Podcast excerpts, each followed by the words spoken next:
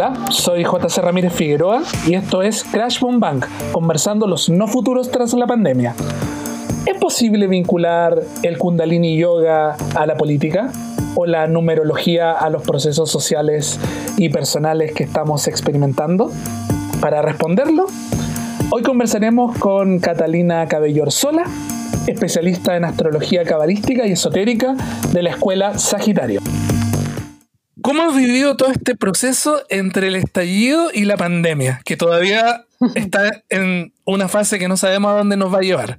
Es verdad.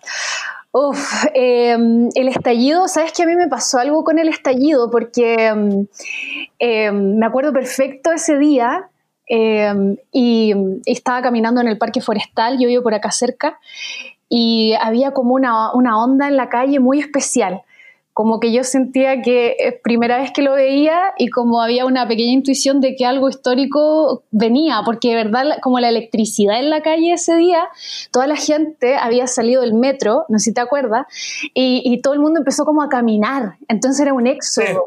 había un éxodo de personas. Y sabes qué y yo dije en una en una ingenuidad tremenda por parte mía yo dije, yo estoy segura que Chile va a cambiar radicalmente porque eso es onda lo que se está como pidiendo, lo que se está reclamando es tan importante, es tan humano, es tan necesario que mira lo que pensé. Yo dije, nadie va a levantar las armas.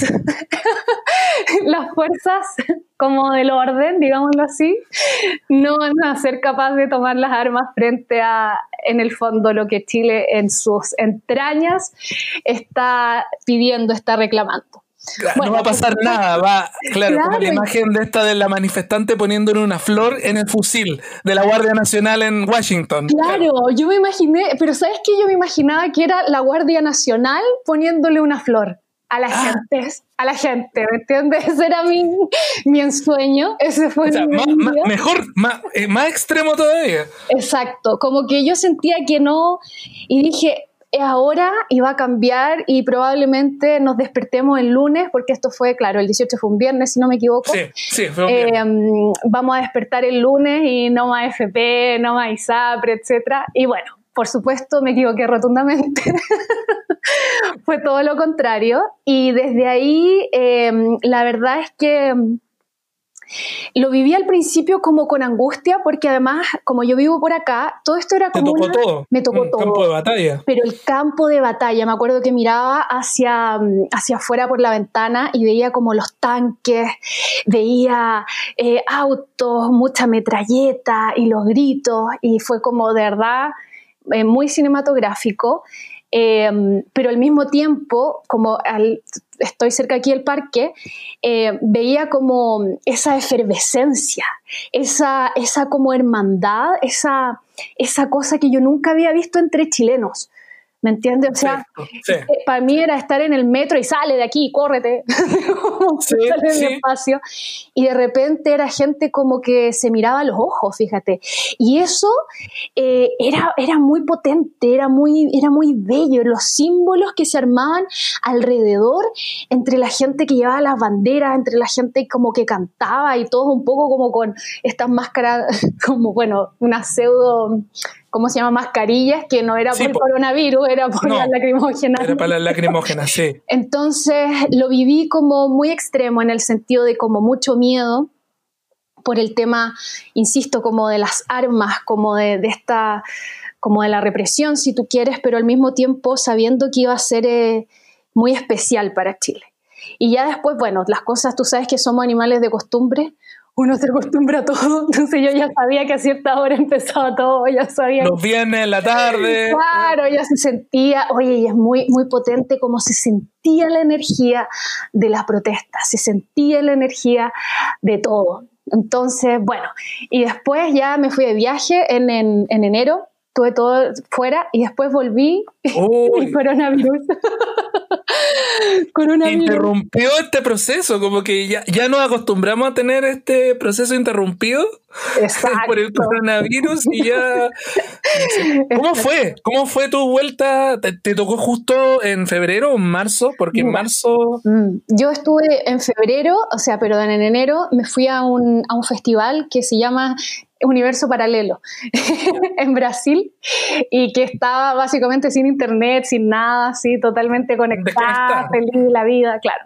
Claro, conectada conmigo, desconectada con el resto del mundo. Exacto. Y eh, llego en febrero, esto todavía como que, como que esto sucedía en Europa. ¿Me entiendes? Entonces, claro. como que yo creo que todo un poco en Chile nos reímos un poco, así como ya, pero como tanto, pero cómo no. Es un, es un, resfriado nomás. claro, que no, que cómo. Y sabes qué, cuando le tomé el peso, después en marzo me fui a un retiro de Kundalini Yoga a Rupanco. ¿Ya? Al lago Rupanco, donde también lo mismo, pucha, meditación, desconexión, naturaleza, ta, ta, ta. Sí. Y me di cuenta que estaba, estaba la grande porque llego ese día en la mañana, muy temprano, 7 de la mañana, llego del bus de Rupanco, eh, bueno, que de ahí es de Osorno a Santiago, y entro al metro y el metro de Santiago era otra imagen de película, todos con mascarilla. Todos, oh. todos con mascarilla y con una cara, bueno, no se veía cara, pero se veían los ojos, así como desorbitado. Y yo venía muy, muy, no sé, en otra dimensión. Claro. Y dije, oh, no era broma. Esto no era broma. Esto llegó, acá está, y ¿sabes qué? Me, dio como que comprobé algo. Viste que siempre se habla del inconsciente colectivo, también pues, en, el yoga se habla mucho de cómo los pensamientos de las otras personas también nos afectan, se, lo sepas o no. Sí, claro, claro. Y sabes qué, ese día yo, bueno, como estuve todo este tiempo en Rupanco, había soñado con puros unicornios, había soñado con puros De verdad, literal. Literal, así de todos esos días.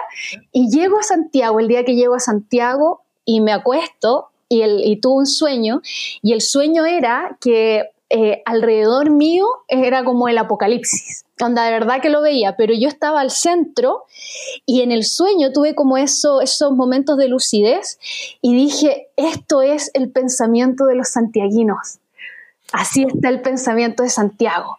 Y me di cuenta que en el fondo, claro, era parte de mí porque igual estoy acá, pero como que logré hacer esa diferencia, cómo los pensamientos y cómo también la psique colectiva te afecta. Entonces, desde ahí, la verdad, fue un entrenamiento, porque los, los primeros 40 días de las cuarentenas fueron muy rudos. Y ahí es interesante, porque fíjate que el número 40, bueno, se repite en muchos relatos, en muchos relatos en diferentes culturas. Sí, sí. Y 40, ponte tú para la cabala, es un, es un periodo desértico y es un periodo de sanación. O sea, durante los primeros 40 días de cualquier cosa, tú estás caminando en el desierto no, no, no, es el mes, no es la estructura del mes, son más días, son 40, claro. los judíos en el desierto, Jesús también en el desierto, y me imagino que en otras culturas también, ya. Exacto, esto del número 40. Entonces, la verdad es que los primeros 40 días de la cuarentena fueron rudos, rudos, rudos, rudos, rudos, rudos, porque es enfrentarte al torbellino externo, al torbellino también de que eh, esto es real, o sea, ya, la pandemia había llegado, pero en el fondo, eh, cómo salen las teorías de conspiración, sale en el fondo qué está pasando, es real o no, eh, no puedo salir, no puedo hablar, o sea, no puedo abrazar a nadie, no puedo ver a la gente, en mi edificio también, bueno, como yo vivo en Santiago, como que en el edificio habían casos de COVID, todo el mundo desinfectándose. Entonces, como que... Es algo Claro, es algo que te afecta físicamente. No es como el, no es como las Torres Gemelas, que era una cosa que uno veía en las noticias, o cualquier guerra que uno ve en la tele. Esto es algo que te toca directamente a tu cuerpo y por ende también a tu mente. Pues es algo eh, radical, digamos, y más encima 40 días se empiezan empieza a tener pesadilla, el cerebro empieza a tratar de adaptarse. ¿Qué, qué pasó? ¿Qué cresta pasó? Que mi dueño no sale de la casa. Exacto. No sale del miedo, no sé. Exactamente, muy, muy, muy, muy, muy, muy heavy. Porque. Um, Claro, esto de, no saber, esto de la enfermedad, esto me encima, pero sabes que aparte de eso, yo creo que en esto, en los primeros 40 días, bueno, y quizás más después, pero para mí al menos como que en ese, en ese tiempo aparecen eh, como todos los demonios, ¿me entiendes? Aparecen como todos los miedos, aparecen eh, en el fondo, sobre todo, bueno, yo de cuando bueno, me traspasé ahora a, soy independiente, entonces al principio, claro, decía como, ay, pero ¿qué va a pasar? ¿Y cómo lo voy a hacer? Y bla, bla, bla. Bueno, y desde ahí, claro, ahí vienen todas las técnicas en el fondo que uno ha aprendido como a sostenerse. Y después, bueno, gracias a Dios como que se dio el boom online lo que lo agradecí muchísimo y como que en el fondo el trabajo siguió y eso, bueno, gracias por siempre, pero claro, al principio esto como la sobrevivencia, ¿sabes? Ese, el miedo y el, y el desafío básico del ser humano que uno como que dice en la prehistoria, pero como que se apareció, de que hay que sobrevivir. Estar entrando como a lo desconocido, al inframundo, a algo que, creo que como sociedad no habíamos entrado desde, yo creo, desde, desde el golpe de Estado no había ocurrido algo tan radical en Chile, estoy pensando acá, que nos modificara todo. Exacto. Eh, por lo menos, sí, claro, no, no recuerdo otro evento más estallido slash eh, cuarentena o, coronavirus que haya sido tan radical. No, para nada, nada, yo creo que, bueno, el tema, claro, sin duda el golpe y el, el coronavirus, pues entonces, bueno, fue, fue, fue intenso, la verdad, fue intenso, pero ¿sabes qué? Después, a medida que, que ya fue pasando y ahora que ya llevamos como cuatro meses. Sí, ya. como que ya llevamos muchísimo. Eh, ha sido una, mm, ¿sabes qué? Ha sido como un, proceso de, mira, eso en astrología se llama proceso de casa 12. ¿Qué significa eso? Eh, casa 12 es el retiro, me retiro del mundo, me, me salgo de la, de la, rutina, me quedo enfrentada a mí misma o a mí mismo. Em, estoy obligado a encontrar la voz interior, estoy obligado a conectarme con algo porque si no me vuelvo loco. Y al fuera el mundo ya no está. Entonces es como una especie de, de como de volver a ser discípulo, ¿me entiendes? Como que de cierta manera. Entonces desde ahí eh, yo creo que ahí empezó un poco el milagro de esto en el sentido de que con esto de la cuarentena me di cuenta que, o sea, no es que no sabía comer, pero en el fondo no sabía comer. ¿A qué me refiero? Esta cosa como de siempre andar rápido, de no tener tiempo para cocinarte, de que de verdad yo siempre sabía, y bueno, por teoría, por leer, por experimentar la vida y todo, que uno vivía un poco como máquina. Como decía Felipe Abello, el robot como el robot, ¿entiendes? Pero como que me di cuenta de que efectivamente yo y bueno, creo que más gente también estábamos eh, robotizados a un nivel eh, que ni siquiera sospechamos. Entonces, fíjate que fue como un reeducarme a preparar mi alimento, lo que de verdad, te lo juro que me ha cambiado la vida. Pero es que me ha cambiado la vida. Nunca pensé que algo tan como como que quizás tan X, iba a ser tan, tan importante. Y el hecho también de cuando te pasa algo, ya no puedes arrancar a ningún lado, no te puedes distraer, no te puedes distraer. Entonces, ese, ese enfrentarse con uno, con uno mismo, me acordaba de esta escena de la Guerra de las Galaxias, donde vamos a ponernos un poco nerd. Sí, dale, dale. donde salía el, eh, ¿cómo se llama?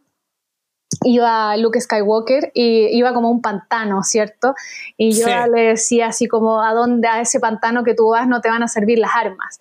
Entonces él se encuentra a Darth Vader tirado en el pantano y le, quiere sacar la máscara, pues para ver ahí, para ver a ese desgraciado.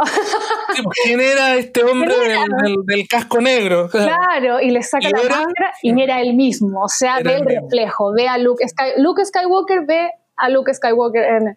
Entonces es un poco ese encuentro, ¿me entiendes? Ese encuentro y, atravesarlo y, bueno, aquí estamos. Vamos que vamos. Y, yo siento que también ese proceso también es... Eh, politiza a las personas, en el sentido de que te das cuenta del lugar que ocupaba y realmente en la sociedad muchas personas que, que defendían a los jefes y en el fondo estaban defendiendo una estructura de, trabajo totalmente animal.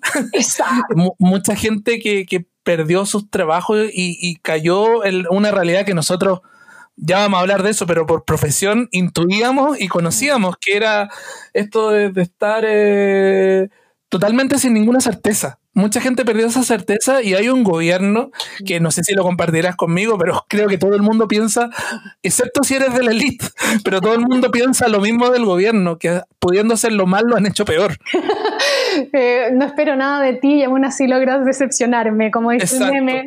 Exactamente, exactamente. No, sin duda, eso ha sido, yo creo que, mira, sí tienes toda la razón. A mí me, me da un poco de, entre una risa, un poco de humor negro, claro. porque el tema de claro, el periodismo siempre uno estaba un poco así, ¿me entiendes? Entonces tampoco era como, no me sorprendió tanto esto, a ver, así como de, a ver qué hago ahora, ¿me entiendes? Como que ya venía con ese músculo ahí bien trabajado, entonces, si bien obviamente te acosa, etcétera, pero no era el fin del mundo.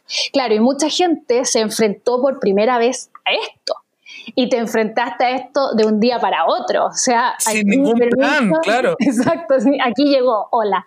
Y por otro lado, bueno, sin duda el tema de, del manejo político de todo esto y de las verdades que en el fondo siento nunca vamos a saber. ¿Me entiendes? Porque la política, en el fondo, esa corrupción de la palabra, en eso de que no nos interesa la salud de todo, cuando, de todos, cuando en el fondo hay una agenda tan grande detrás de eso, eh, hay un lobby tan grande detrás de que haya o no haya cuarentena, que la cuarentena iba para este lado, pero para el otro lado. Claro, y que en 100 años más, con suerte, vamos a ver. Y efectivamente, de hecho, los documentos de, de, de derechos humanos tienen como, recién lo vamos a poder ver como en, en 50 años, cuando estén muertos todos, como que probablemente nos enteremos, nosotros no nos vamos a enterar de la trastienda de verdad. Exactamente, saldrá algún Wikileaks, algún Snowden muchos años, muchos años más, pero, pero sin duda ese, ese, ese doble discurso, ¿me entiendes? También, bueno, lo mismo en el estallido, ese... Em, eso es, y en el fondo es la corrupción de la palabra. ¿Me entiendes? ¿Quién le cree a, ciertas personas, a ciertos eh, políticos en general, esto de ser servidor público? O sea, ya, o sea, eso ya es para la talla, ¿me entiendes? Y cuando ya eso es para la talla, es porque se perdió toda credibilidad. Y eso uno luego lo, ha podido experimentar y en carne propia, ¿me entiendes? Porque de repente quizás los grandes problemas sociales a ver, yo siento que siempre nos llegaban, de hecho ahí te voy, a, te voy a comentar algo, siempre nos llegaban, pero quizás no nos llegaban tan en carne propia como en términos de no sé si voy a poder comer. Sí. ¿Me entiendes? Como desde ahí. ¿Y cómo se llama? Y de repente Claro, llega eso en masa y te das cuenta de como, bueno, no, no, yo no estoy aquí para eh, discursos moralistas, ¿me entiendes? Pero en el fondo es, un, es, como un acaparamiento de, es tan grande este, este, este, defender privilegios, ¿me entiendes? Que es como, este es tremendo. Estaba viendo un video de Jorge González que estaba circulando por ahí a raíz de em, lo que pasó en, en el sur en la Araucanía, claro. Exacto, por el tema de, los mapuches. Entonces era un video de hace muchos, muchos años, él estaba muy, muy joven. Sí, sí. no sé si lo En, en DPAPA, en DPAPA. Ah, era DPAPA. de pe pa, mira, de veras, sí. Entonces, él, él, decía un poco eso, decía también el, tratamiento de la prensa y, hablaba de eh, que los conflictos étnicos en la Araucanía eh, alejan a inversionistas. Exacto. ¿Me entiendes? Y él hacía, oye, aquí te están hablando como si fuera Kosovo, esto es, eh, es el pueblo mapuche. Y en el fondo, ¿y sabes que decía una frase tan buena? Que decía, eh, um, eh, ¿cómo se llama? Decía, pero ¿para qué estos grandes inversionistas? Decía, pero ¿para qué quieres más plata? O sea, ya tienes todo, ya estás podrido en plata y ahora que quieres cerrar un río. Sí, pues, cambiar, cambiar, eh, la topografía de un lugar, exterminar a los animales y el ser humano darlo por hecho que ya, que ya, ya llevan siglos haciéndolo, las familias que llegaron. Exacto, y lo que, lo que me gustaba lo que decía Jorge González era que hacía como esta, este ejemplo de la corrupción de la palabra, que era, esto es por un discurso de, em, como del, progreso, pero en el fondo decía, oye, si en el fondo lo que quieren es como cobrarte más por la luz y el agua. Sí. ¿Entiendes? Porque ya Sí, la sí, hidroeléctrica que, bueno, se echó un río, se echó un ecosistema, destruyó la belleza. Oye, ¿sabes qué? Y yo como fui, bueno, antes del coronavirus nunca ido- había ido a Rupanco, al lago Ya. Rupanco. Eh, y como No, que- yo no conozco, pero me imagino que debe ser como el entorno lacustre, hermoso, es que o, ya está amenazado ya. No, sin duda yo creo que no, yo creo que está amenazado. De hecho, eso era uno como de, lo, de las conversaciones, ¿me entiendes? Ahí como en, en la sobremesa. Pero, pero ¿sabes qué? Es encontrarse con esa... A mí no me había pasado, yo he ido al sur, pero creo que no como a estos territorios quizás entre comillas más vírgenes.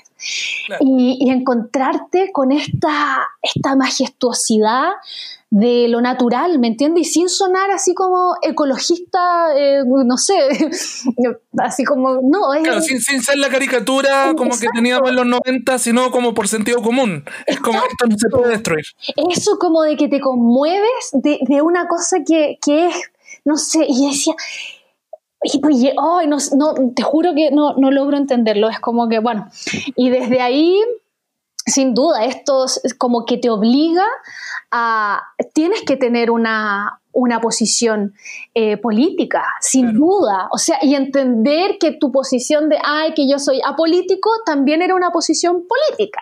¿Me entiendes? Es Y que tira más, pa- y que tira más para la élite. Así que. Exacto. ¿Y qué es eso? ¿Me entiendes? O sea, imposible, ¿me entiendes? Entonces, ¿y sabes lo que te quería comentar? De, Sí, pues. del, del tema de como que en el fondo el sistema nos estaba como carcomiendo eh, antes. O sea, da lo mismo que en el fondo no amenazaba tu comida, ¿me entiendes? Pero que igual estaba, por supuesto, ahí. Fíjate que yo siempre había tenido un, un discurso como, ¿cómo se llama? Como un poco, no sé si antimaternidad, pero algo así como, no, no, no es para mí, no, no, no, no, no. Ya. En el fondo, es una reflexión. ¿ah? Y sabes qué, me di cuenta, me di cuenta a raíz del estallido y a raíz de que como que siempre supe que, todo- bueno, que ISAPRE, FP abusaban, pero como que abrí los ojos más.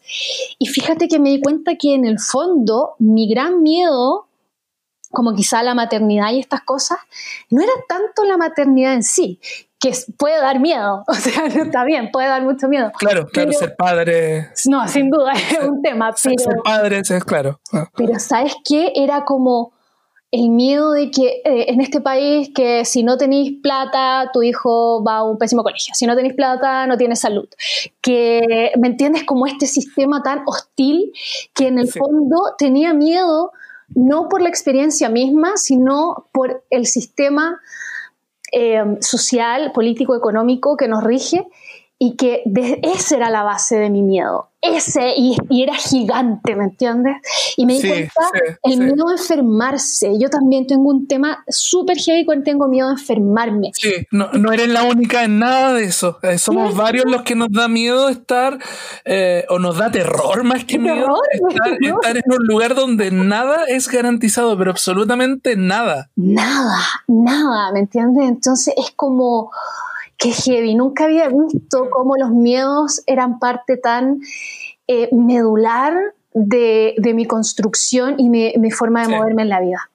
Sí, y, y- y, claro, y, algún amigo así como de, de- digo amigo en, en- en tono irónico obviamente, pero algún, alguien de derecha puede venir a decir, oye viejo, pero el, nadie te garantiza nada, mentira, estamos en un país, un país debe garantizar ciertas cosas básicas como los derechos humanos, el derecho a la vida, la educación, a la salud, eso es lo que constituye un país. O Y sea, nosotros, yo dudo que Chile sea un país.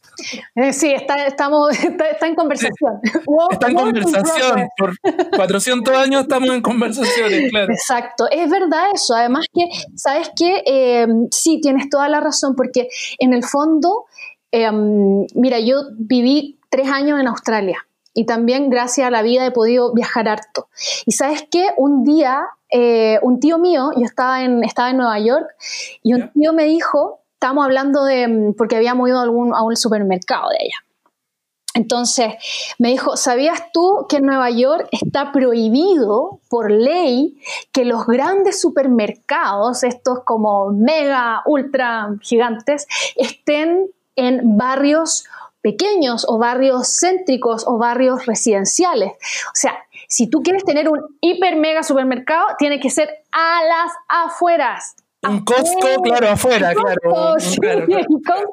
tiene que estar afuera. Cosa que en los, en los barrios, las zonas más urbanas, todos los negocios más chicos, etcétera, tengan la posibilidad de florecer. Y eso es en Nueva York, en el país, en Estados Unidos. en el epicentro de donde se creó el sistema. Exacto, donde se creó el sistema. Oye, y en Estados Unidos, las huelgas, estaba, yo me acuerdo caminar así, bueno, yo ahí me encantaba, así como a Quinta de Niños, así con todas esas, esas tonteras de uno que se creó los sindicatos. claro, ahí los sindicatos existen. Acá son como te, acá te administran la gift card, básicamente.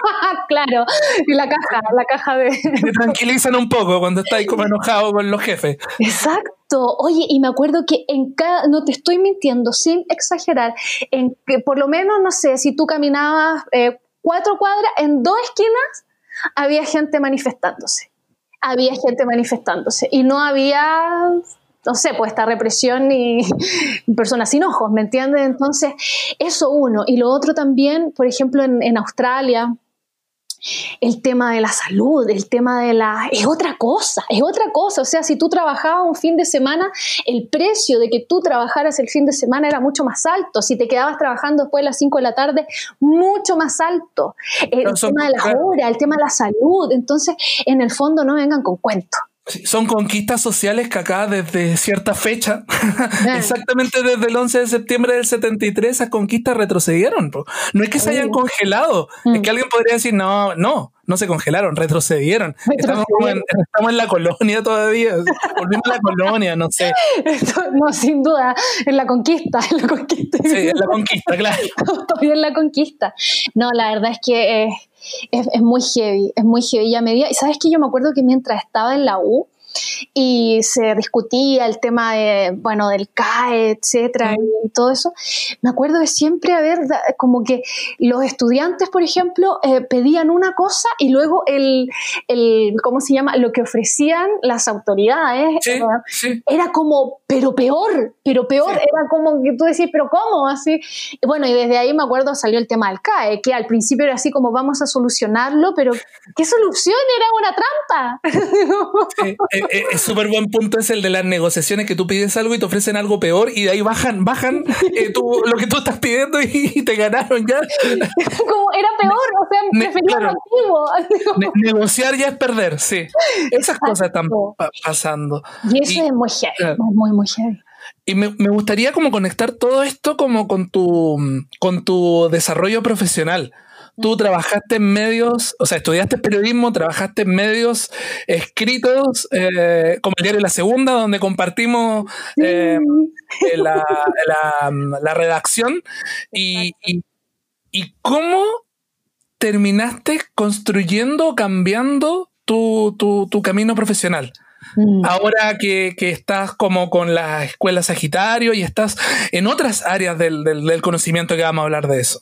Sí, bueno, fue todo un viaje. Oye, paréntesis, me acordaba de esos cafecitos. ¿Te acuerdas cuando íbamos a buscar el cafecito de la mañana al casino? Sí, todo, así como, eh, eh, no nos dábamos cuenta, pero íbamos todos como esclavos, así como a, pagar, a pagar por un café, claro, a pagar por un café y puras malas caras, claro, y después volver ahí a, enfrentarse a, a la pauta. A la, pauta, sí. ya, eso fue un paréntesis. No, no, no, pero que la gente sepa cómo, funciona.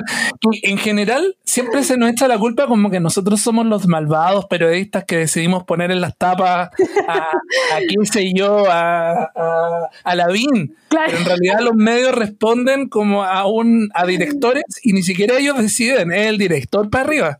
Exacto, ahí es toda una cúpula, todo Uno hace pequeños gestos, ¿ah? uno, uno trata como de poner dictadura en vez de gobierno militar, eh, cosas chicas, pero no puede hacer más. Así que o salir o... Es verdad, mm. es verdad, comparto eso contigo, mi querido JC. Bueno, sí, em, periodista, toda mi vida en, trabajando en medios eh, la verdad, Persiguiendo famosos, cubriendo el Festival de Viña, cosas así. Sí, mira, mi primer trabajo en periodismo fue en em, la revista TV y Novelas. La extinta revista TV La y extinta Novelas revista. se acabó. Y sabes que la recuerdo con mucho cariño. Yo eh, tuve ese trabajo, yo estaba todavía en la universidad, estaba en tercero, y em, yo había hecho mi práctica en eh, espectáculos de la tercera. Y ahí estaba el Mauricio Jürgensen. Y sabes Celebridad qué? ahora, claro. Sí, pues sí, celebridad, toda la onda. Y él, la verdad, yo estoy muy agradecida porque, eh, bueno, a mí igual me gustaba la música, él también, entonces conversábamos de repente y me tocaba, me tocó hacer algunas notas ahí también de música en el diario. Entonces, él me recomendó a Richard, que era el, eh, el director de la TV Novelas. Y ahí entré a trabajar a la TV Novelas. Y la verdad es que, claro, me gustaba el periodismo, nunca me gustó mucho el periodismo político, porque siempre me pasaba que veía la tele, veía la tele las noticias y decía, pero ¿qué importa en esa época? Que Camilo Escalona dijo esto y que, no sé, la... No sé, Saldívar. y, claro, Saldívar que como- y que Jovino Novoa dijo lo otro. Esto es una teleserie, ¿a quién le importa lo que están diciendo? Hablemos de las cuestiones como reales. ¿Por qué, por qué el, el- el noticiero es como una especie de, como, entre comillas, ese cupé de este dijo, el otro Sí. dijo, cuando qué me importa lo que dicen, con esta su pega? ¿Me entiendes? Como que decía, no, para mí eso es un chiste. O sea, como que, como que en el fondo era, para mí es, la política era el chiste. Prefería estar en el, en el periodismo de espectáculos. Por, por lo menos por lo menos- espectáculo. Claro, eh, se asumía como un espectáculo, claro. Exacto. Entonces, bueno, y aprovechar ahí de, mm, me gustaba la música, toda la cosa. Y luego, eh, eso, eso me pasaba. Yo siento que nunca me, me sentí bien en el fondo, así como como en, en- en el ámbito, porque, porque en el fondo también luego me pasaba que eh, todo era muy, ¿cómo te digo? Era como, ves una revista, las mismas de siempre. ¿Me entiendes? Como las mismas personas, ay, es que ahora me renové, la renovación de Juanita. Juanita regresa, Juanita, un nuevo capítulo. Y es como... La misma estructura, claro, nos muestra su casa. Exacto. entonces- Juanita nos muestra su casa, nos revela, Juanito nos revela sus secretos. Exacto, y eran siempre los mismos, ¿me entiendes? Entonces Estoy como- mejor que nunca. Estoy en mi mejor etapa. Cierto, y eso, entonces en el fondo era como, yo siento que en el fondo como de mi corazón siempre está eso como, ¿qué es esto? ¿Me entiendes? Y, con- y con, por supuesto cero poder de poder como transformarlo. Y cambiar, claro. Exacto, y en el fondo, bueno, y desde ahí ya, eh, ¿cómo se llama? Eh, vino la segunda. Eh, toda una experiencia, ¿te acuerdas cuando cubrimos el Festival de Viña? Sí, lo- éramos nosotros, era el año que se que, que actuaron los atletas de la risa y nosotros con eh, la Alejandra, eh, éramos los Alejandra Valdivieso, un saludo. Eh, claro, éramos los atletas del despacho, porque nosotros teníamos que correr y cubrir y todo, mientras nuestros dos queridos editores, saludos, no los nombraremos, pero un saludo, ellos estaban como ahí eh, en, en, en, en una carpa especial, ¿te acuerdas? Que había una carpa como para los editores, pero nosotros estábamos en el... claro. No, nosotros estábamos en el otro. Bueno, ahí no se dormía nada, la verdad. Era terrible, era terrible reportear eso, sí. Era terrible. Esperando al Rafa Araneda a dar declaraciones a las 4 o 5 de la mañana. Yo no sé qué karma estaba pagando. Sí, sí, sí, no, era demasiado castigo. Demasiado, te lo juro. Entonces, en el fondo, ¿sabes qué? Y me pasaba que um, ahora, oye, voy a aprovechar de, voy a dar algunas cosas que he reflexionado en esta época y ya te voy a responder cómo hice el, el traspaso. Me he alargado un poco, sorry. No, dale, dale, dale.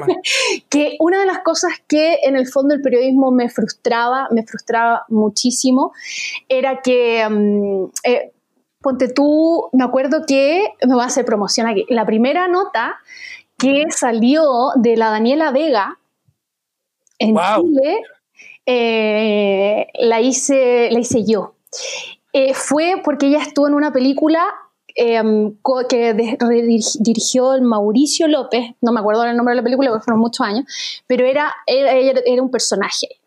Y resulta que yo vi el tema de la Daniela Vega y dije algo así como en ese olfato, dije, es, es- ella va a ser heavy, esto va a pasar algo porque es importante. Y me acuerdo que cuando voy a dar como el tema, fue como, ya, pero como que eso sea lo segundo. ¿Me entiendes? Como que otra cosa. ¿Me entiendes? Entonces sentía que como que mis corazonadas de lo que podía ser siempre eran, eran como desechadas por un establishment. Es que tenemos, que tenemos que explicar eso. Como esto va a quedar para el futuro, de repente alguien, cuando ya sea más celebridad de lo que eres, va a investigar y va a encontrar tu entrevista. Entonces, necesitamos explicarle a los auditores un poco cómo funciona un diario. La película se llama La Visita.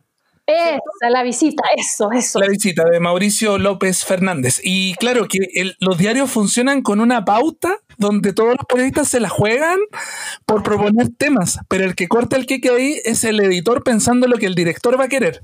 Exactamente, claro. Entonces hay muchas cabezas sobre eh, tu tema, ¿me entiendes? Que sin duda a veces, claro, uno puede estar rayando la papa, ¿me entiendes? Pero yo te diría que había varias veces donde en el fondo como que no, no, puedes expresar muy bien tu voz.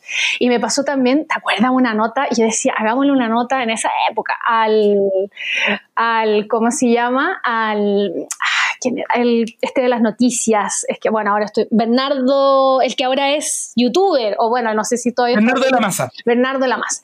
Y yo me acuerdo que esa nota la propuse hace mucho, mucho tiempo, y todo el mundo como que se reía. hubo risas, hubo risas. Hubo risas, digamos. Hubo risas, hubo risas. Y sabes que hace algún, unos años ya, eh, bueno, y ahora no, no, veo diario, no veo nada, pero estaba viendo el diario y salió un, una nota de el youtuber Bernardo de la Maza, como tres años después, ¿cachai? eso pasaba mucho, sí. Claro, ese como, bueno, pongo ese ejemplo en el fondo, más que para el pelambre, es para decir por qué yo sentía que no era mi lugar. O la, otra, ya, ya que yo sé que a la gente, y eso lo he conversado con otros entrevistados desde el área, colega, de que existe como, ay, periodista entrevistando a periodista, pero en realidad este es como el único espacio que uno tiene para hablar del trabajo. ¿cierto? Es verdad. y aparte que entretenido. Y lo que yo quería decir también es que aparte uno está compitiendo con otros diarios, y también existe una malvada estructura de los encargados de prensa que dicen, no, este tema es exclusiva para ustedes, pero aparece en la tercera primero o en el Mercurio. Entonces también hay una falta de transparencia que solo hace más lenta tu pega. O sea, está en una estructura terrible, pero aparte eh, se te pone más terrible con estos juegos así como de, secretos que no sirven de nada. No, y eso amiguismo, como que tenéis que hacer amigo del gallo, como que tenéis que no, la verdad es que yo me di cuenta que no era para eso. Porque y eso explica, claro, claro, y eso explica la, la, razón de la pregunta, claro. Exacto. Entonces, la verdad, fueron muchas eh, micro decepciones, digámoslo así. Eh, sí, no, sin duda. Después me tocó trabajar en el, en el Mega y, la tele, bueno, la tele igual es aún más descarnada, ¿cachai? Es como. Es todo un tema, y la verdad, ¿sabes que cuando hice el cambio, bueno, fueron por muchas, muchas razones, pero tuve como una especie de epifanía, si tú quieres. ¿Ya? Fue un poco cinematográfico. Me acuerdo que estaba en el escritorio de, yo en ese época, bueno, estaba trabajando en el Mega, estaba en el escritorio y eh, en el lugar donde estábamos, en la oficina, había muchas, eh, muchas teles con los ratings. Habían rating en la tele aquí, aquí a la calle, la calle, no sé qué, en la turca, no sé cuánto, ya. Ah, esa época, ya, ya. Esa época. ubico perfecto. Sí, estaba mm, eh, perdona nuestros pecados, Metztecil y todas esas cosas. Bueno. El cura ese. el padre Reinaldo. Sí, eh, gran personaje. Bueno, la cosa es que miro las teles como que miro esa cantidad de como de, de, pantallas, miro mi celular, que yo en mi Instagram estaba siguiendo a no sé cuántas famosillas, actrices, actores, que en el fondo, eh, lo digo con, respeto, como dice el, Julio César, pero no, no interesa lo más mínimo. Sus vidas, o sea, sus vidas que también eran falsas, pues no era también era como... Claro, toda esta cosa, ver, eh, entonces el, el, Twitter tenía Twitter, Instagram, Facebook, eh, no sé, todas estas redes llenas de notificaciones, ver esa cantidad de tele, ver al director por allá, ver a la editora por allá, ver a mis compañeros, y ¿sabes qué me vi a mí? Y mm. dije, o sea, ¿se puede decir garabatos? Sí, ah. pues, es libre, es sin censura. Sin censura, sin Maravilloso. Y dije, qué weá mi vida. dije, qué, qué weá mi vida. ¿Qué es esto? Dije, ¿qué es esto?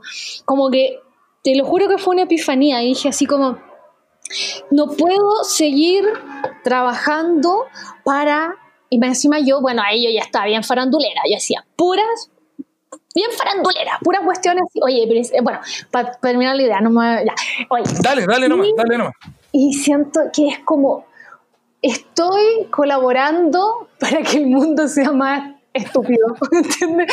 ¿Qué es esto? Como todos los, como que me, no sé, tuve una, una, entre, una decepción muy grande porque eh, no me gustaba la onda humana de la tele, nada, encontraba que se basaba, es como decía Tom Wolfe, es esta hoguera de las vanidades, ¿me entiendes?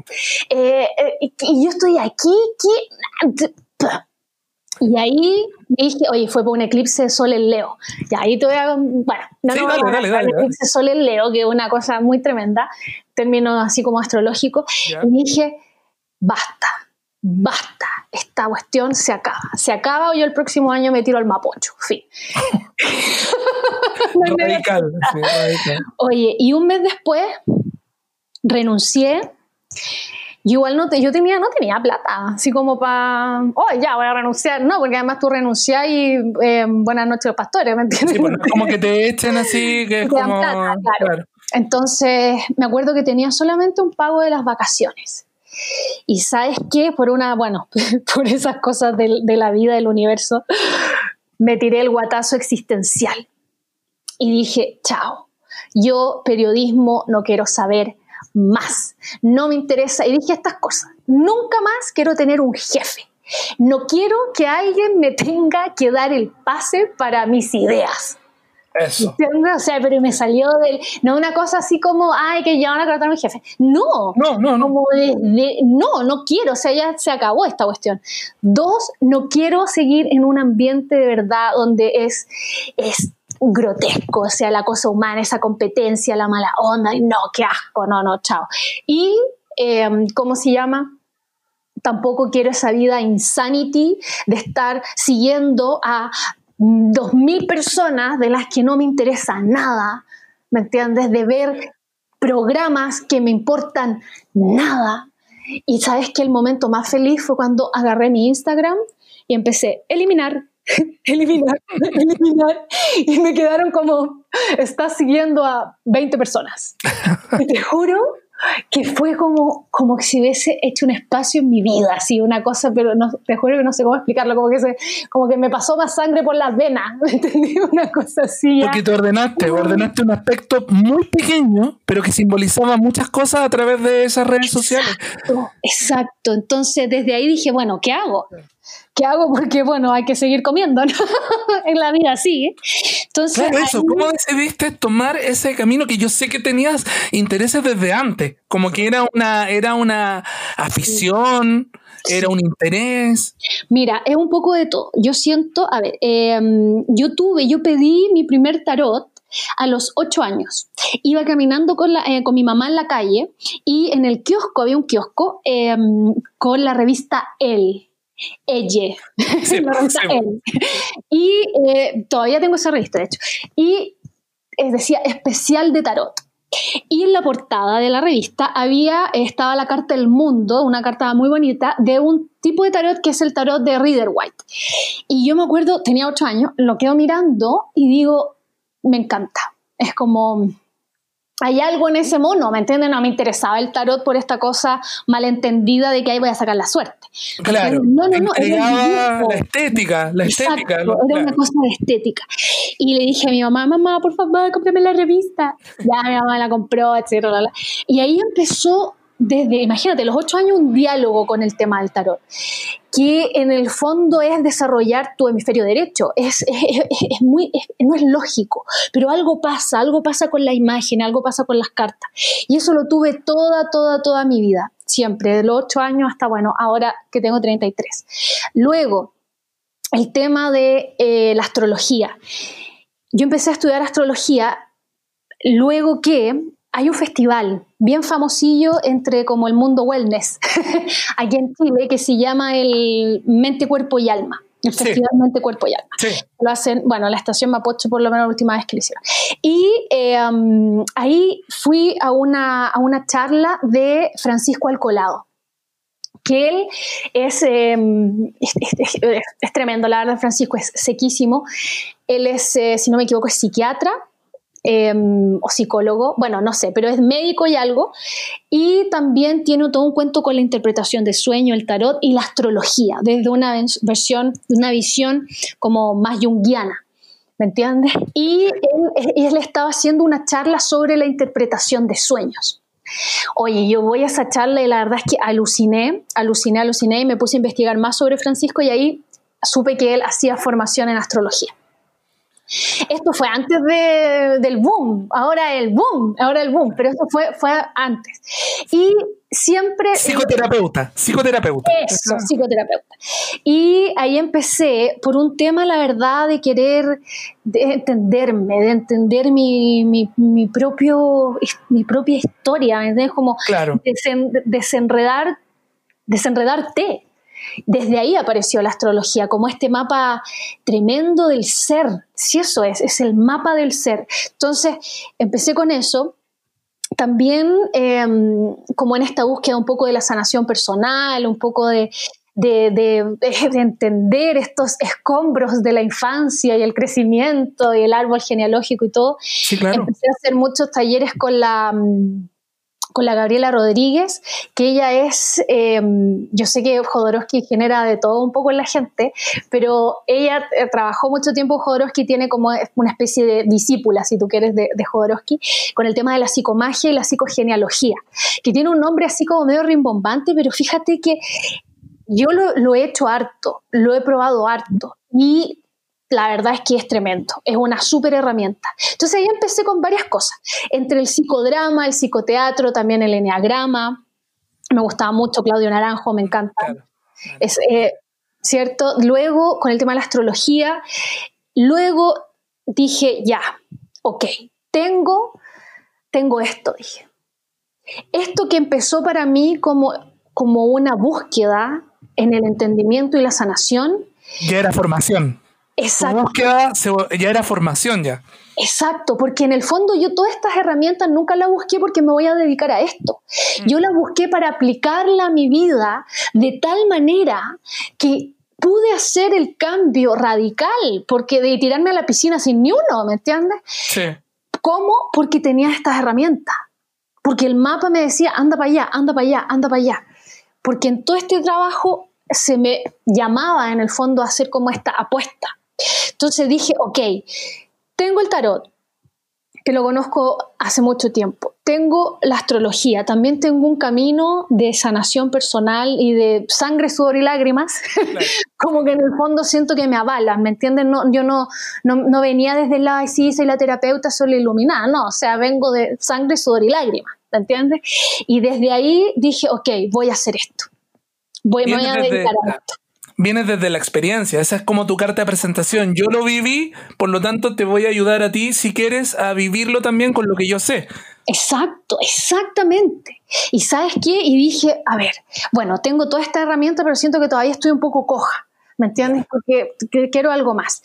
Y resulta que antes de irme al Mega, yo ya tenía todo decidido, tenía los papeles listos, bla, bla, bla, tuve tuve un sueño, fíjate. Tuve un sueño que fue un sueño que la verdad es que fue muy especial para mí porque me abrió el mundo.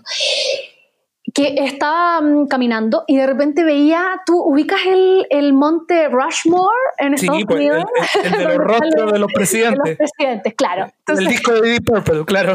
Ese mismo, claro. Entonces, eh, veía como esta especie de, del monte con todas estas caras, pero no eran de presidentes, eran rostros, y no te estoy, te juro que no es broma, eran rostros como de deidades de la India, no sé, Parvati, Shiva, ¿me entiendes? Y yo quedaba así como, como sobrecogía con todas estas caras, con todo así gigante. Nunca había soñado algo así, porque ese arquetipo, o sea, eso es algo que yo no, nunca, yo sueño con otras cosas pero, pero claro, goles que no hago, siempre sueño jugando a la pelota otras cosas, pero, pero, pero ver un monte con estos rostros de deidades es algo que revela también eh, tus lecturas anteriores, tu imaginario, es bien, es bien heavy eso, por eso lo recuerdas todavía. Exacto, no, y y lo más tremendo es lo que viene ahora, entonces yo como que dije, wow, wow, ya, qué, qué, importante. Me acuerdo, anoté el sueño, el tema, como, y lo que más recalcaba del sueño era esto como de la India, de la India, de la India, ya.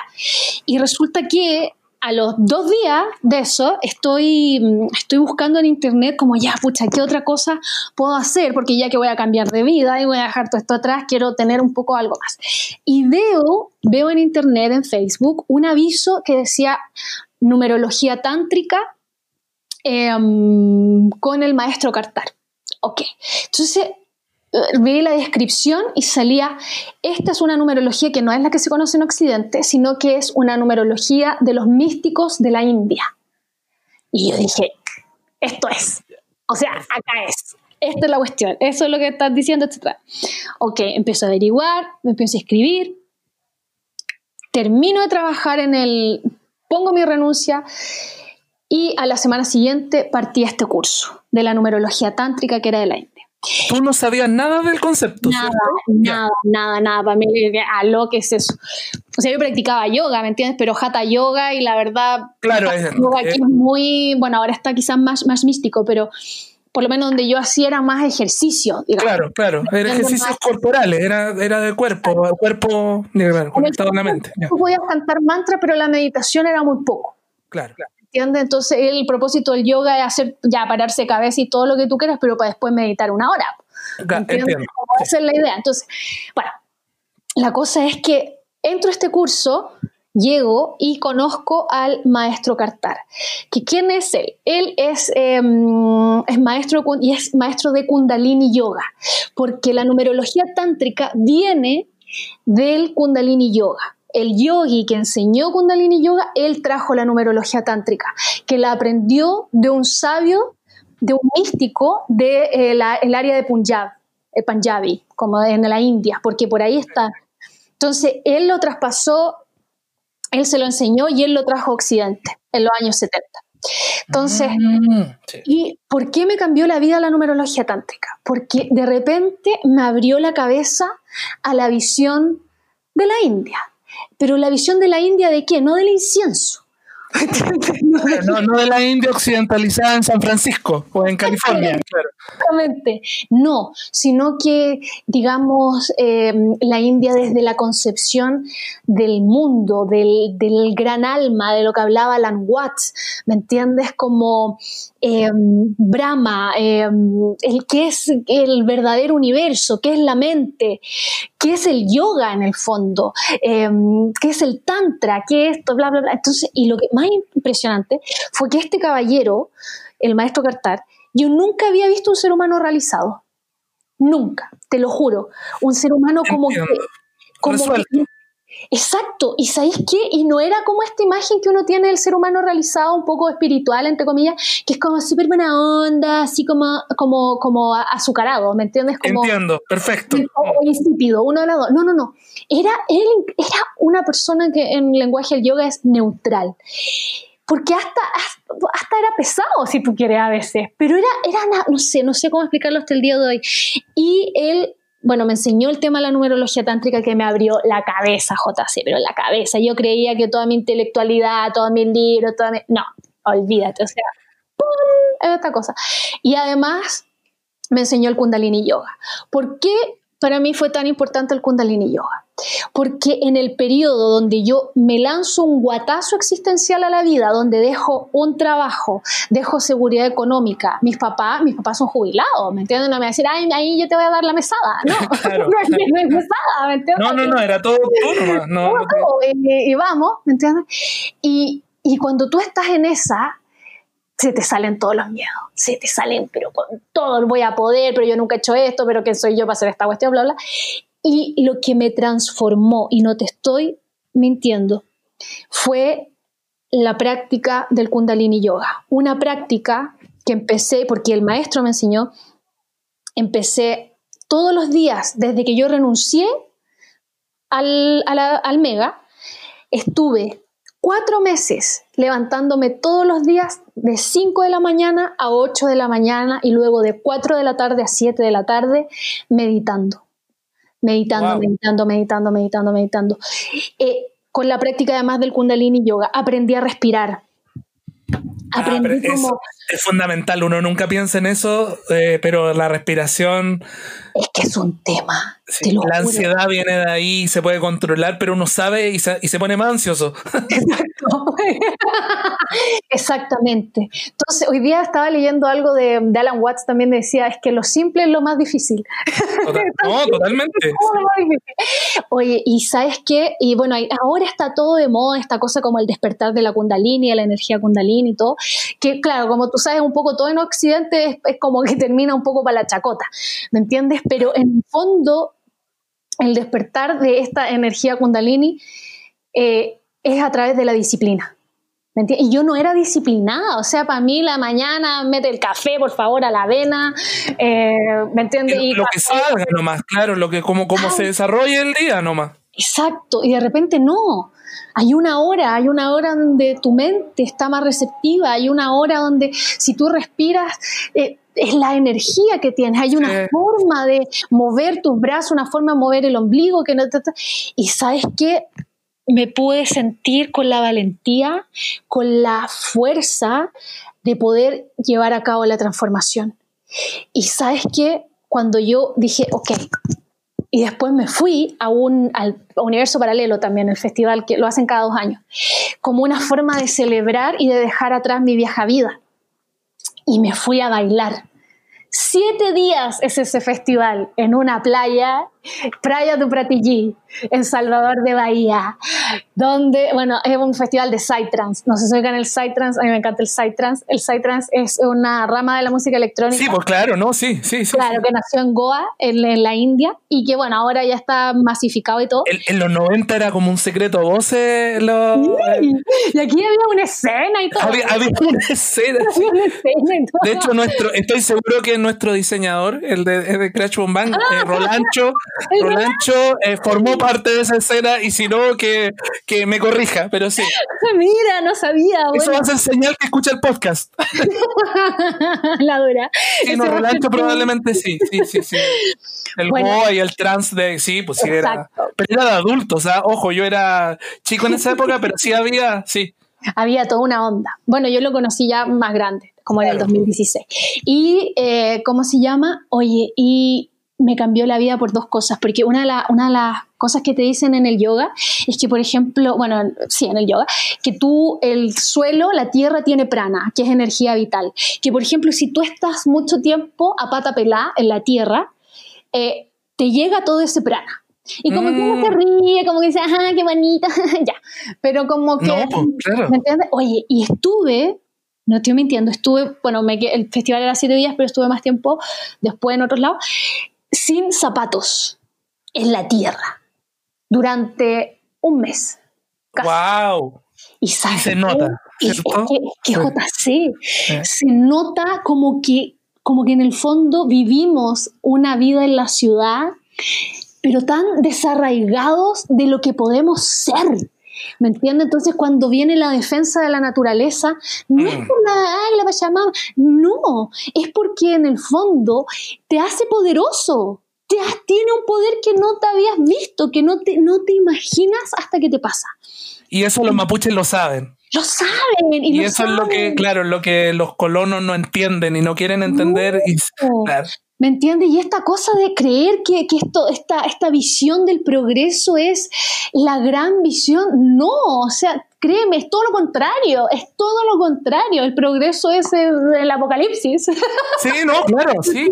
O sea, entendido como está siendo llevado. Entonces, en el fondo, desde ahí yo volví de esa experiencia, de esa disciplina con la meditación y el yoga, con el encerrarme a estudiar, encerrarme a conocerme, encerrarme a todas esas cosas, luego con esta cuestión como de la naturaleza, etcétera, etcétera, y, y del baile, y en marzo, en febrero, en febrero, perdón, en febrero como que salgo, porque había estado incubando este proyecto, Escuela Sagitario, y salgo al mundo, ah, con un post.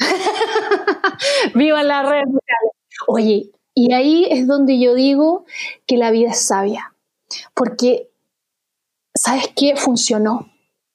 Funcionó. O sea, yo es una X, porque yo hacía periodismo, ¿me entiendes? No hacía, no era terapeuta Venías de un entorno que es totalmente eh, metido en la contingencia, que es totalmente, no cree en nada, eh, ironiza con todo y meterte en temas de la espiritualidad es súper, eh, porque en el fondo estamos hablando de espiritualidad. Es, un área que igual es peligrosa también, es un área que, que le hacemos el mm. quite, ¿no? Exacto, exactamente. Y además que, claro, porque además nosotros aquí en, bueno, en Occidente en general tenemos una visión muy infantil, ¿me entiendes? Como de lo espiritual, muy poco integrada, como muy, muy, bueno. Y, ¿cómo se llama? Y esto resultó. Y resultó a través de, y eso es una de las cosas, fíjate, el, cuando se habla del poder de la mente, el poder de la mente, de una mente entrenada es real de lo que puedes hacer cuando en el fondo eh, haces espacio en tu vida.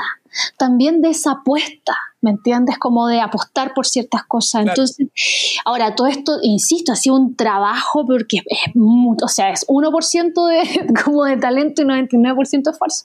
Pero en el fondo resultó, resultó y, mm, y eso hago ahora. Y sabes lo que me me hace, sentir bien en el fondo. Me acuerdo que una de las cosas que siempre había que hacer y era una de las indicaciones que tuve el día uno en periodismo era como un poco cágate, cágate al que tenía al frente, porque te tiene que decir algo, tiene que ser, como que me entendí, es como esa, esa onda un poco de cagarse a la gente. Sí, agredamos y traicionemos al entrevistado, cosa que acá no pasa.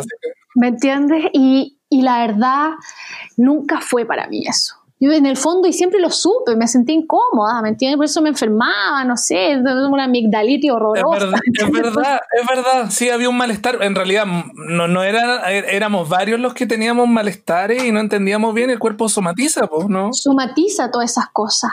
Entonces ahora es tener la tranquilidad de cuando alguien viene a la consulta que, que en el fondo no estoy para escuchar ¿me entiendes? O, estoy en, en, en, otro lado, no estoy, no sé, te lo juro que ha sido doy gracias.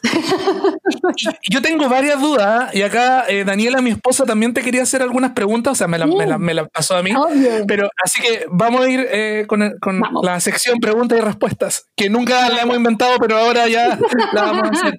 Eh, mira, la meditación, ¿cómo tú podrías definirla? La meditación en contraste con la caricatura que tenemos de la meditación. Mm. Porque me imagino, y tú me lo dices en la entrevista también, que hay mucho cliché que viene de Hollywood, que viene también de, los propios medios, pero tú como que te topaste con otros materiales.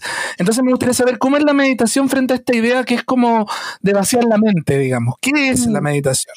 Lo que pasa es que, a ver, la meditación en el fondo es calmar las ondas de la mente, no es vaciarla. Hay un, hay un espacio luego, después de mucha práctica de meditación, que se llama eh, es con SH, ¿ah? Shunya, así es. Eso es el vacío, pero eso, eso ya es mucho más adelante. La meditación es, em, la mente es las olas del mar. El ser a lo que te lleva la meditación es ese fondo del mar tranquilo. ¿Me entiendes? Eso es lo que hace. Entonces, la meditación es llevar al medio, ¿Qué quiere decir eso? Nosotros vivimos en los extremos. Tengo miedo, tengo deseo. Tengo miedo, tengo deseo. Es bonito, es feo. Me, gusta, no me gusta. Es bueno o malo, claro. Es bueno o malo. Eh, mi cuerpo reacciona o no reacciona. Y desde ahí, la verdad es que vivimos como saltones. ¿Me entiendes? La meditación es eh, llevarte a un punto de neutralidad para que esa, esa, esa onda rápida, eh, nerviosa, etcétera, encuentre cierta calma. Y en esa calma todo sucede. Sucede el cambio de tus patrones eh, psicoemocionales, sucede el cambio de tu cuerpo, sucede cierta calma, sucede como un, mm, un estar, un aquí y ahora aparece. Entonces, ¿qué es lo que pasa? La meditación, en el fondo, tenemos esta idea de que, um, y me quedo ahí así como... Sí, claro, claro, esa es la idea como claro. Eso es imposible. Una de la naturaleza de la mente es estar siempre en movimiento. Entonces, cuando tú vas a empezar a meditar y decir, voy a poner mi mente en blanco, olvídalo, vas a fracasar rotundamente, porque no es eso. La mente no se lleva no se, no se lleva a este no pensar, se lleva a la concentración. Esa es la gran diferencia. Tú tienes que concentrar tu mente en algo porque la mente va a empezar a pensar cualquier cosa. Entonces, ¿la concentras en qué? Yo empecé, empecé en el diario La Segunda meditando, pero con una aplicación que se llamaba Headspace. Era tanta la neura en la segunda. Sí, digámoslo nomás. Sí, Bueno, es que, eh, ¿sabes qué? Es que en el fondo de periodismo, ¿me entiendes? Yo creo que por, porque es, mucho, tienes que estar de acuerdo, como viendo muchas cosas y la pauta y no sé qué. Bueno, y eh, empecé con una aplicación que se llama Headspace, que era de un, británico que se fue como a ir al Himalaya, no sé qué, después volvió y armó esta aplicación. ¿Y qué es lo primero que a mí me enseñaron en esta incipiente meditación? Era foco en la respiración. Estás inhalando, estás exhalando. Y luego imaginarse como que los pensamientos eran una especie de autos o eran nubes y que tú te veías ahí o que se lo tragaba el espacio, como que aparece el pensamiento el espacio se lo traga. Eso es como lo más básico y funciona. Sin embargo, a medida que tú vas creciendo en la meditación, ¿qué es lo que funciona pero así automático? Hacer pranayamas, que son ejercicios de, de, de respiración, donde el foco está ahí, ¿ya? Inmediatamente entras a un estado meditativo. Los mantras, los mantras están como vapuleados en Occidente, te ayuda a concentrarse, porque la mente se concentra. Desde ahí aparece la meditación. Perfecto. Sí. Me, ha quedado muy claro, de verdad. El segundo tema eh, que estábamos hablando recién con la Daniela sobre eh, las... Eh, esto, ¿cuánto influye Em, las cosmologías familiares o, la historia para atrás. No sé si has estudiado ese tema, que igual es el, árbol. Mm. De alguna forma, tú eres la persona que eres por culpa de este montón o por responsabilidad de este montón de, redes tejidas hacia atrás. ¿Cómo es eso? Eso es un gran tema, el árbol. Uno, uno es un poco todo. A ver, vamos a empezar. En el fondo, uno es parte del árbol. Eh, um, a ver, es que no es como yo estoy, a ver, por ejemplo, yo soy así por culpa de mi árbol, ¿entiendes? Es como un entramado. Es, como que no está el concepto culpa. Perfecto. En el árbol, ¿me entiendes? Ese es una ramificación de absolutamente todo. Si lo miramos como un poco quizás desde la visión bueno, de la cabal, etc. Este árbol em, no es que hayan culpas, ¿me entiendes? Somos, es como un, organismo vivo. La mm. familia es un organismo vivo. ¿Qué es lo que dice, sobre todo el mundo del yoga? La es trascender tu árbol. En el fondo, nosotros, los tres primeros chakras del cuerpo, es tu árbol genealógico. ¿Me entiendes? Que es la parte como del, sacro, de los órganos sexuales, hasta el ombligo. Toda esa área, ahí se guardan todas las memorias. Memorias de eh, cómo fue tu gestación, memoria de cómo fue tu crecimiento, si tus papás te compraban o no lo que decías, si mamá cuando tú estabas llorando te pegaba o te decía ven, ven para acá, hijo mío, ¿me entiendes? Entonces, en el fondo, todas esas memorias siempre están. ¿ya? Y hay una línea, hay una línea en el árbol. Quizás eh, eso en astrología se ve mucho, se ve mucho, por ejemplo, con las posiciones de Plutón, porque eso habla mucho también del karma familiar, en el sentido de quizás eh, hoy yo fui abusado, quizás en otra vida yo fui el abusador. ¿Me entiendes? Entonces, en el fondo, ¿qué es lo que quiere el árbol genealógico? El árbol genealógico quiere florecer. Y para florecer em, hay procesos en la vida, procesos difíciles, procesos em, con mucho dolor. Todos los árboles genealógicos me he dado cuenta, yo creo que muchos en Chile están plagados de abusos sexuales, están plagados de secretos, de padres ausentes, ¿me entiendes? Entonces el árbol genealógico como este gran organismo vivo, ¿a qué es lo que aspira? A la sanación del árbol o al esplendor en el fondo del árbol. ¿Y cómo se hace eso? Se hace eh, cuando una persona del árbol genealógico se da cuenta de los patrones nocivos del árbol, ¿me entiendes? Y empieza a hacer un trabajo que dice la Cabala, se sanan siete generaciones hacia atrás y se sanan siete generaciones hacia adelante. Desde el Kundalini Yoga dice, la persona que empieza a meditar, la persona que empieza a disciplinarse, ¿Qué es disciplinarse? No es que, ah, que voy a estar así cuadrado. No, no, no, es, eh, um, me voy a hacer cargo de mi mente, me voy a hacer cargo de, de la vida, en el fondo de mi vida. Desde ahí dice, los cercanos, los parientes y el árbol también se liberan porque el entendimiento le llega a todos. Y eso es lo que quería decir al principio, que es un todo orgánico. El daño que se le hace al árbol se le hace a todos. La sanación que se le hace al árbol se le hace a todo. ¿Me entiendes? Entonces, una de las cosas del árbol también es en esta, en esta sanación, en este esplendor del árbol, no es que vamos a dejar lo bonito del árbol. Uno de los grandes temas del árbol genealógico es incorporar a los exiliados del árbol, al tío que fue drogadicto, o al, no sé, o a, la, prima que todo el mundo la rechazó porque fue mamá soltera. Claro. ¿Me entiendes? Hay todo, hay todo un tema. Y es en el florecer del árbol eh, donde en el fondo también todos crecemos. Entonces, en el camino, si tú quieres espiritual, entre comillas, yo lo decía Jaime, Jaime Naranjo, Claudio Naranjo, Claudio Naranjo. hay, una, hay una primera parte en el crecimiento que es volver al amor al niño que yo fui y luego recuperar el amor por los padres. Y ese es como uno de los, del gran trabajo del árbol genealógico. A veces hay personas que dicen, ¿cuál es mi misión en la vida? ¿Para qué vine? Quizás tu gran misión en la vida, si tú tienes, por ejemplo, una relación muy complicada con tu madre, es entender quizás en lo posible o sanar en lo posible la relación con tu madre. Fin. reparar, claro, eh, y para cuidar las generaciones futuras de este árbol. Eh, Exacto. Es súper interesante lo que tú dices de que cada árbol, digamos, eh, responde también como a, un país, digamos. Probablemente los árboles argentinos, no sé, o japoneses tienen otra, por poner países así como... Exacto. Que, se ocurren, pero un árbol de, de Kenia tiene otras, otros otros temas, digamos, en su, en su florecimiento, digamos. Sin duda. con los de Chile. Sin duda, claro. Y en Chile, ¿cuál, ¿cuál es el gran tema, por ejemplo, que decía la Sonia Montesino, los niños guachos?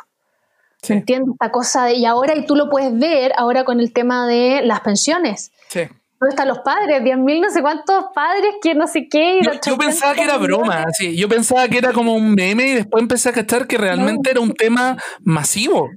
Así, eh, eh, el, padre que escapa, así que, que deja botado a su propio hijo. Exacto. Obvio que eso genera problemas en el hijo, es obvio. Así, Sin duda. Entonces hay, un, hay una parte de, a medida que tú también vas haciendo el trabajo del árbol, te das cuenta de las cosas que en el fondo no se pueden seguir repitiendo. Y eso siempre es un proceso muy doloroso. muy, muy doloroso. ¿Me entiendes? Y, por lo mismo yo te quería preguntar que eh, si tú ves alguna reconciliación, y yo sé que en el último tiempo también se ha aparecido mucho Gastón Sublet en los medios y la gente ya lo pela así, a mí yo como calma, así como algo sabe Gastón Sublet. Y él hablaba de esto de reconciliar eh, Occidente con Oriente, en el sentido de que no hemos visto, y también hay otros autores que a mí me interesa harto, el, el tema de, de cuánto eh, nuestra cultura cristiana no ha aceptado los elementos que el propio cristianismo incorporó de Oriente, digamos. Eh, mm. como Jesús, su enseñanza, creas o no creas en él, mm. eh, o creas o no creas que es el Hijo de Dios, digamos, pero de qué manera él también incorpora muchos elementos que están también en estos saberes orientales. ¿Cómo tú ves esta relación de Occidente con Oriente? Mira, es muy interesante porque, bueno, esto no no es oficial, por supuesto, pero hay como un, como esta información un poco underground de que Jesús era un yogi, ¿me entiendes? Como para tener esa visión y tener ese templo y tener esa calma y este mensaje que quiso llevar, en el fondo, donde lo aprendió. Claro, y que, sigue afectando dos mil años después, así es como, mm, me resisto a creer que algo que no, que no fue verdad, claro. ha dos mil años, así todavía. Exactamente. Ah. Entonces, ahí hay, todo un tema. Es, interesante porque mm, Oriente, mira, tiene un, tema. Tú vas hacia, vas a la India, etcétera, y el tema de, la, de lo material, del, del progreso material, es sin duda muy bajo, ¿me entiendes? Hay, por supuesto que hay millonarios, pero son muy puntuales y viven como en una especie de burbuja, ¿no es? Son ingleses, claro, son, Exacto. de las colonias, claro. Exacto. Pero la, la, la, historia de ellos, ese, eh, lo que a mí también me llamó mucho la atención en la India, era que, que claro, uno, llega a la India y cree que va a llegar a un ashram y, bro, nada que ver, la India es un caos, la India es un caos. Pero ahí está la gracia, la riqueza de ellos es que en el exterior puede haber un caos, y que es un caos, pero la calma está en el interior es decir, el florecimiento del mundo interno. ¿Y eso cómo se ve? En que de verdad en una calle de Mumbai hay bicicleta, hay estos carritos, hay los tuk-tuk, hay una vaca, hay 20.000 personas, etc. Y ninguno se estresa. Van tranquilos, ¿me entiendes? Esta, y esta cosa como que te lleva de no controlas todo, como esta calma interna. ¿Qué es lo que pasa? Occidente es como, entre comillas, todo lo contrario. Tenemos este gran desarrollo, si tú quieres, material, en términos más civilizados, eh, entre comillas, eh, pero esta, esta pobreza como del espíritu. ¿Me entiendes? Esta cosa que, que, es el mundo interior, de que llega el yoga para acá y la otra vez vi un yoga que era el booty yoga, que era para, el poto. booty, así como. Ah, yo pensé que era un Ya, ya. Entonces, un shaker, claro, claro. claro. que le viene el nombre del grupo, claro. ¿Me entiendes? Entonces están estas dos cosas. Hay una historia muy, muy bonita que es de, de Prabhupada, que es el que trajo el, movimiento de los Hare Krishna acá al, occidente, y él eh, fue un, un, periodista a propósito. un colega. un colega en que, bueno, fue a hacer la pregunta y le dijo así como, oye, pero, pero ¿por qué tú vienes aquí a, Estados Unidos, a, Inglaterra, vive en Inglaterra? ¿Por qué vienes acá a Inglaterra si nosotros tenemos nuestro, nuestro cuento? Así como, ¿qué, qué, ¿a qué viniste? Entonces él le da, le dice, em, cuando ustedes fueron a la India, se llevaron todos nuestros tesoros pero se les olvidó llevarse nuestro tesoro más importante, que es la enseñanza del Espíritu. Así que hoy te lo vengo a regalar. y ahí tú cachai que están años luz en términos como de, de conciencia interior. ¿Me entiendes? Entonces, Mm. Y eso es un poco lo que, lo que también pasó acá en, Occidente, cuando, sobre todo en los años 60, con esta cosa un poco también de la Universidad de California y con ciertos eruditos que, bueno, con Jung, Carl Jung, que empezó a, estudiar un poco toda esta visión del Oriente. También Alan Watson empezó a, contar del budismo, también de los Vedantas, ¿me entiendes? Entonces empezó a salir, bueno, y lo propio también que hicieron con esto de Salén y todas esas cosas de la Universidad de California, como de, de revivir esta visión del espíritu, del hombre, de esto que no tiene nombre, pero algunos le dicen Dios, y que en el fondo dentro de Occidente es como este padre castigador que no le, bueno, que aquí algunos dicen que, va a castigar a los gays, ¿me entiendes? Que una visión... Y mucha gente cree, claro, sí. Mm. Exacto. Entonces, y la verdad es que todo un cuento. Hay todo, y, eso em, siento yo que es eh, lo que nos puede regalar Occidente, o sea, perdón, el Oriente, que es una visión menos eh, infantil, menos eh, Papá Noel de, de la vida. ¿Me entiendes? Como de los grandes misterios, si tú quieres. Y la técnica para acceder a eso porque hay una técnica para acceder a eso. Eso es el yoga en el fondo. ¿Me entiendes? Y no, no está encriptado para ciertas personas. Eso fue antes. Ahora está disponible todo eso. Entonces, desde ahí ese, ese rescate, ese entendimiento, siento yo al menos. Sí, y dentro de esta matriz también, que tú me hablas de la astrología, de lo, de lo esotérico, de lo cabalístico, me parece que también fue capaz de, adivinar, ah, más que adivinar, de, prever esta gran crisis, mm. eh, pero también anda los futuros. ¿Qué, qué, futuros ves desde tu especialidad de, tras esta pandemia? ¿Qué se comenta? ¿Qué se dice? ¿Cómo lo mm. ves tú? Sí, te voy a, mira, voy a hacer un resumen para que vean lo, lo interesante que es esto. Te voy a decir primero algo de, a ver. Por favor. Vamos a empezar. Yo intento, ordenarme. Hay desde... Mm, ya, te voy a hablar primero de la cabala, porque es cortito y después te, porque te va a llamar mucho la atención lo que ha pasado con, con los símbolos. Entonces, ¿qué es eh, lo que dice la cabala? Hay algo que, fíjate, también dicen los mayas, ¿no? Así, está, todo unido. Bueno, entonces... Sí, totalmente. La, en, la cabala em, nos enseñan, se enseña, de que actualmente nosotros estamos en, abriéndole paso a algo que se llama la era de Acuario que algo que también lo enseña el Kundalini Yoga. Sí, claro. ¿Qué es eh, la era de Acuario? Son eras em, astrológicas, eras que hablan como de, el paso del tiempo medido em, no de acuerdo a, no sé, por los años como nosotros lo, estamos midiendo, sino que a través de algo que se llaman los ciclos equinocciales. ¿Ya? Entonces tiene, tiene todo un cuento ahí. Ya. Entonces, ¿qué es lo que pasa? La era de Acuario es eh, un cambio de paradigma. ¿Cuál paradigma? Venimos de un paradigma que es de la era de Pisces, la era anterior. ¿Qué es la era de Pisces y el paradigma de la era de Pisces? Lo bueno y lo malo. Eh, el cuerpo versus la mente. Eh, jerarquías. El que quiere ser iluminado tiene que ir a meterse al Tíbet ahí escondido y. ¿Me entiendes? El poder de, de muchos eh, perdón, de unos pocos sobre muchos, la ignorancia, la ignorancia más grande del ser humano. La época más oscura de la era de Pisces fue la Edad Media, como en el 1200, donde, bueno, en fin, la cochina máxima, ¿me entiendes? Como matando a todos, etc. Entonces, no se bañaban. bueno, entonces, ¿qué es lo que pasa? Venimos de esa visión a la era de Acuario. En la era de Pisces, eh, la corrupción muy normal. En la era de Pisces, eh, el ser humano pone afuera el diablo. Entonces ahí aparece el diablo, ¿me entiendes? Eh, el otro es el malo. En la era de Acuario es totalmente lo contrario. La era de Acuario pasa de un, de un paradigma de jerarquías a un paradigma de igualdad. ¿Me entiendes? Entonces ya no me vengas con la... Y, una representante de la era de Acuario podría ser María Música, ¿te acuerdas de María Música? Sí, la que le tiró como... La que le tiró un jarrón a la ministra y todo el mundo la juzgó y era agua. Era...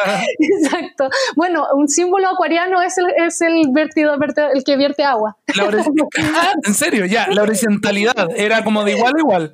Se acabó la jerarquía, o sea, ¿entiendes? Como un poco eso.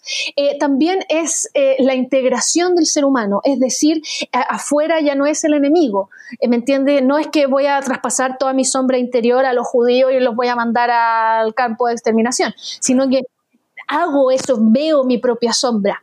¿Qué es lo que pide la era de Acuario?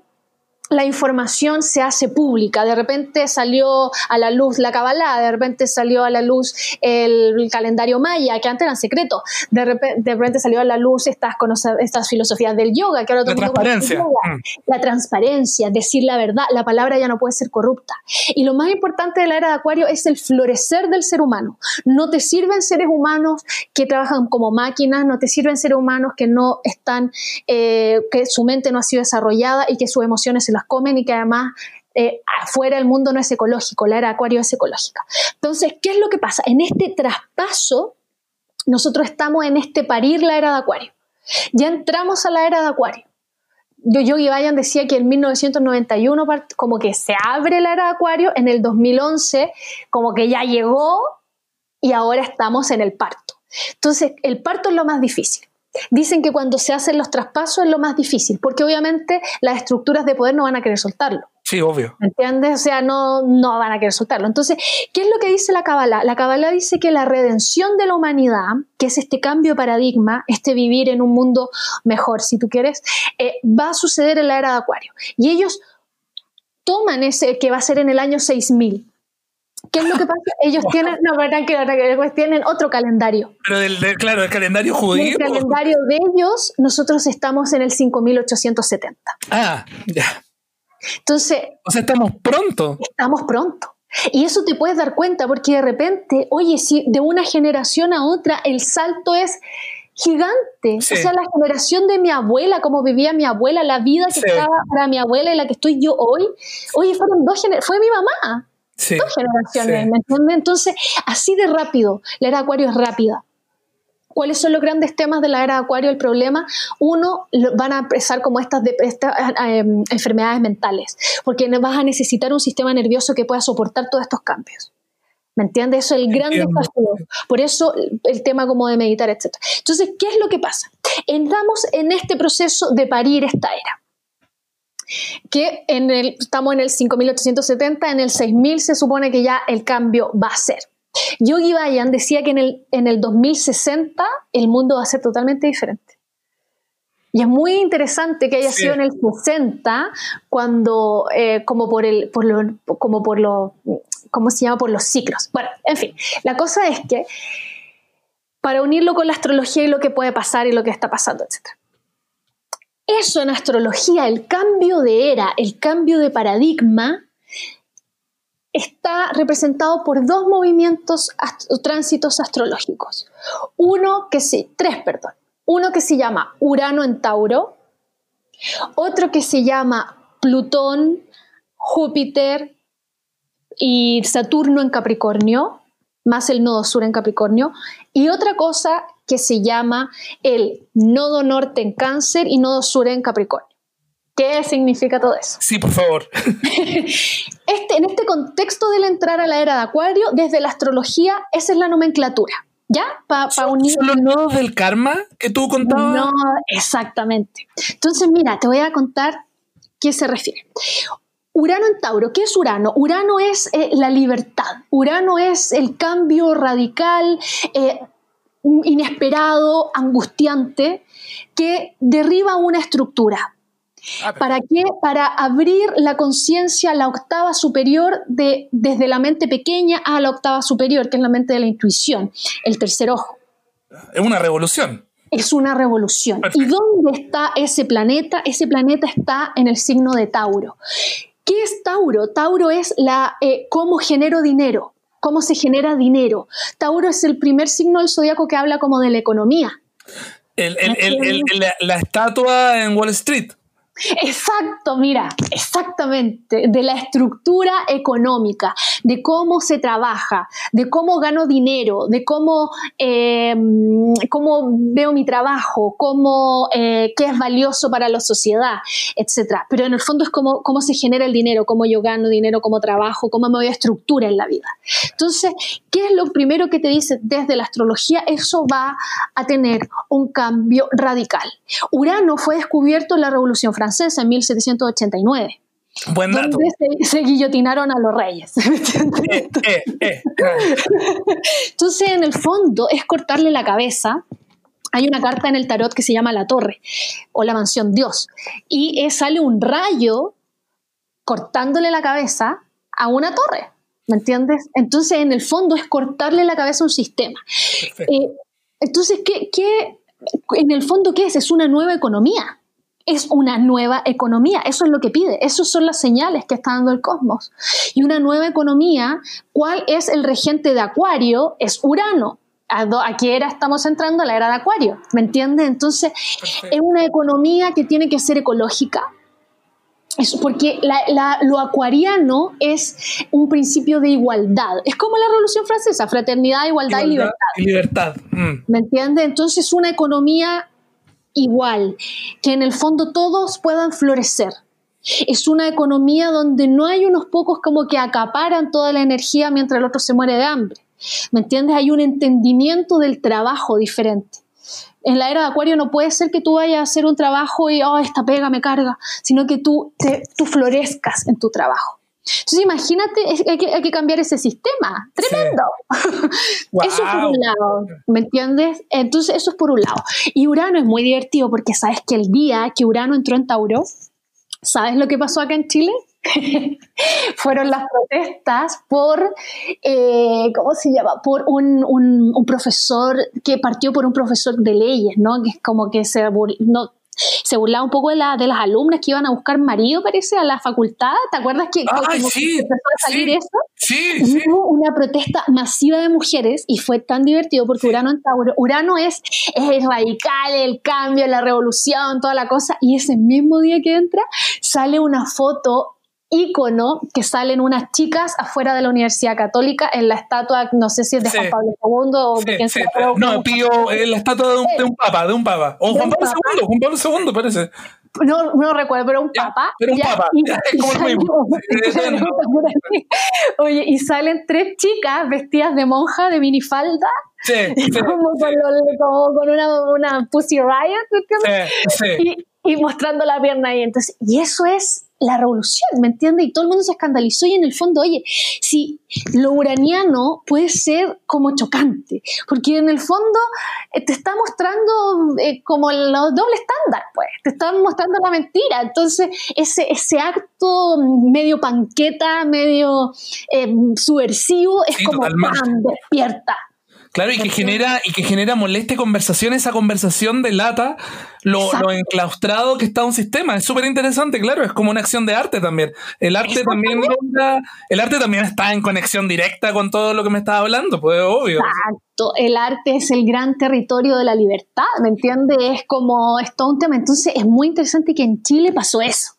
O sea, había un tema del despertar, había un tema ya como de vamos sacándonos esas ideas antiguas, etc. Entonces, eso es por un lado. Astrológicamente también, ¿qué es lo que pasa? Y esto, esto vas a ver lo interesante que es. A ver, el año pasado, ahora cambiaron, pero desde el 2018 hasta eh, mayo de este año, hay algo en astrología que se llaman los nodos del karma. Ah, ya. ¿Qué son los nodos del karma? Los nodos del karma son unos puntos, eh, son unos puntos matemáticos, la verdad, pero son unos puntos que eh, indican hacia dónde va la evolución del ser humano, hacia dónde va, eh, este es el camino. Y por otro lado también muestra como las cosas que van a eh, reestructurarse, las cosas que necesitan una limpieza, las cosas que necesitan como sacudirse, ¿me entiendes? Ciertas cosas.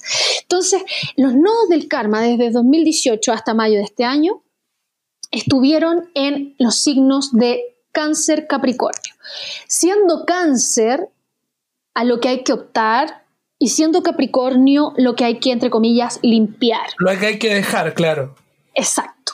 Entonces, ¿qué es cáncer? En la astrología, en el zodiaco. Y es cáncer Capricornio porque trabaja con los puestos complementarios, los nodos del karma. ¿ya? Entonces, cáncer es la... es como la... a ver, es las raíces. Cáncer es eh, la emoción. Cáncer es el hogar. Cáncer es la casa, es el hogar. Cáncer rige la casa, rige las raíces del árbol. Wow. Rige eh, um, la base emocional de la vida de las personas. Rige el árbol genealógico de un país. Ah, es eh, importantísimo. Es, tremendo, porque lo no del karma a nivel colectivo. Entonces, cáncer rige el cuidado amoroso por sobre el principio de la represión. Perfecto. Y eso es Capricornio.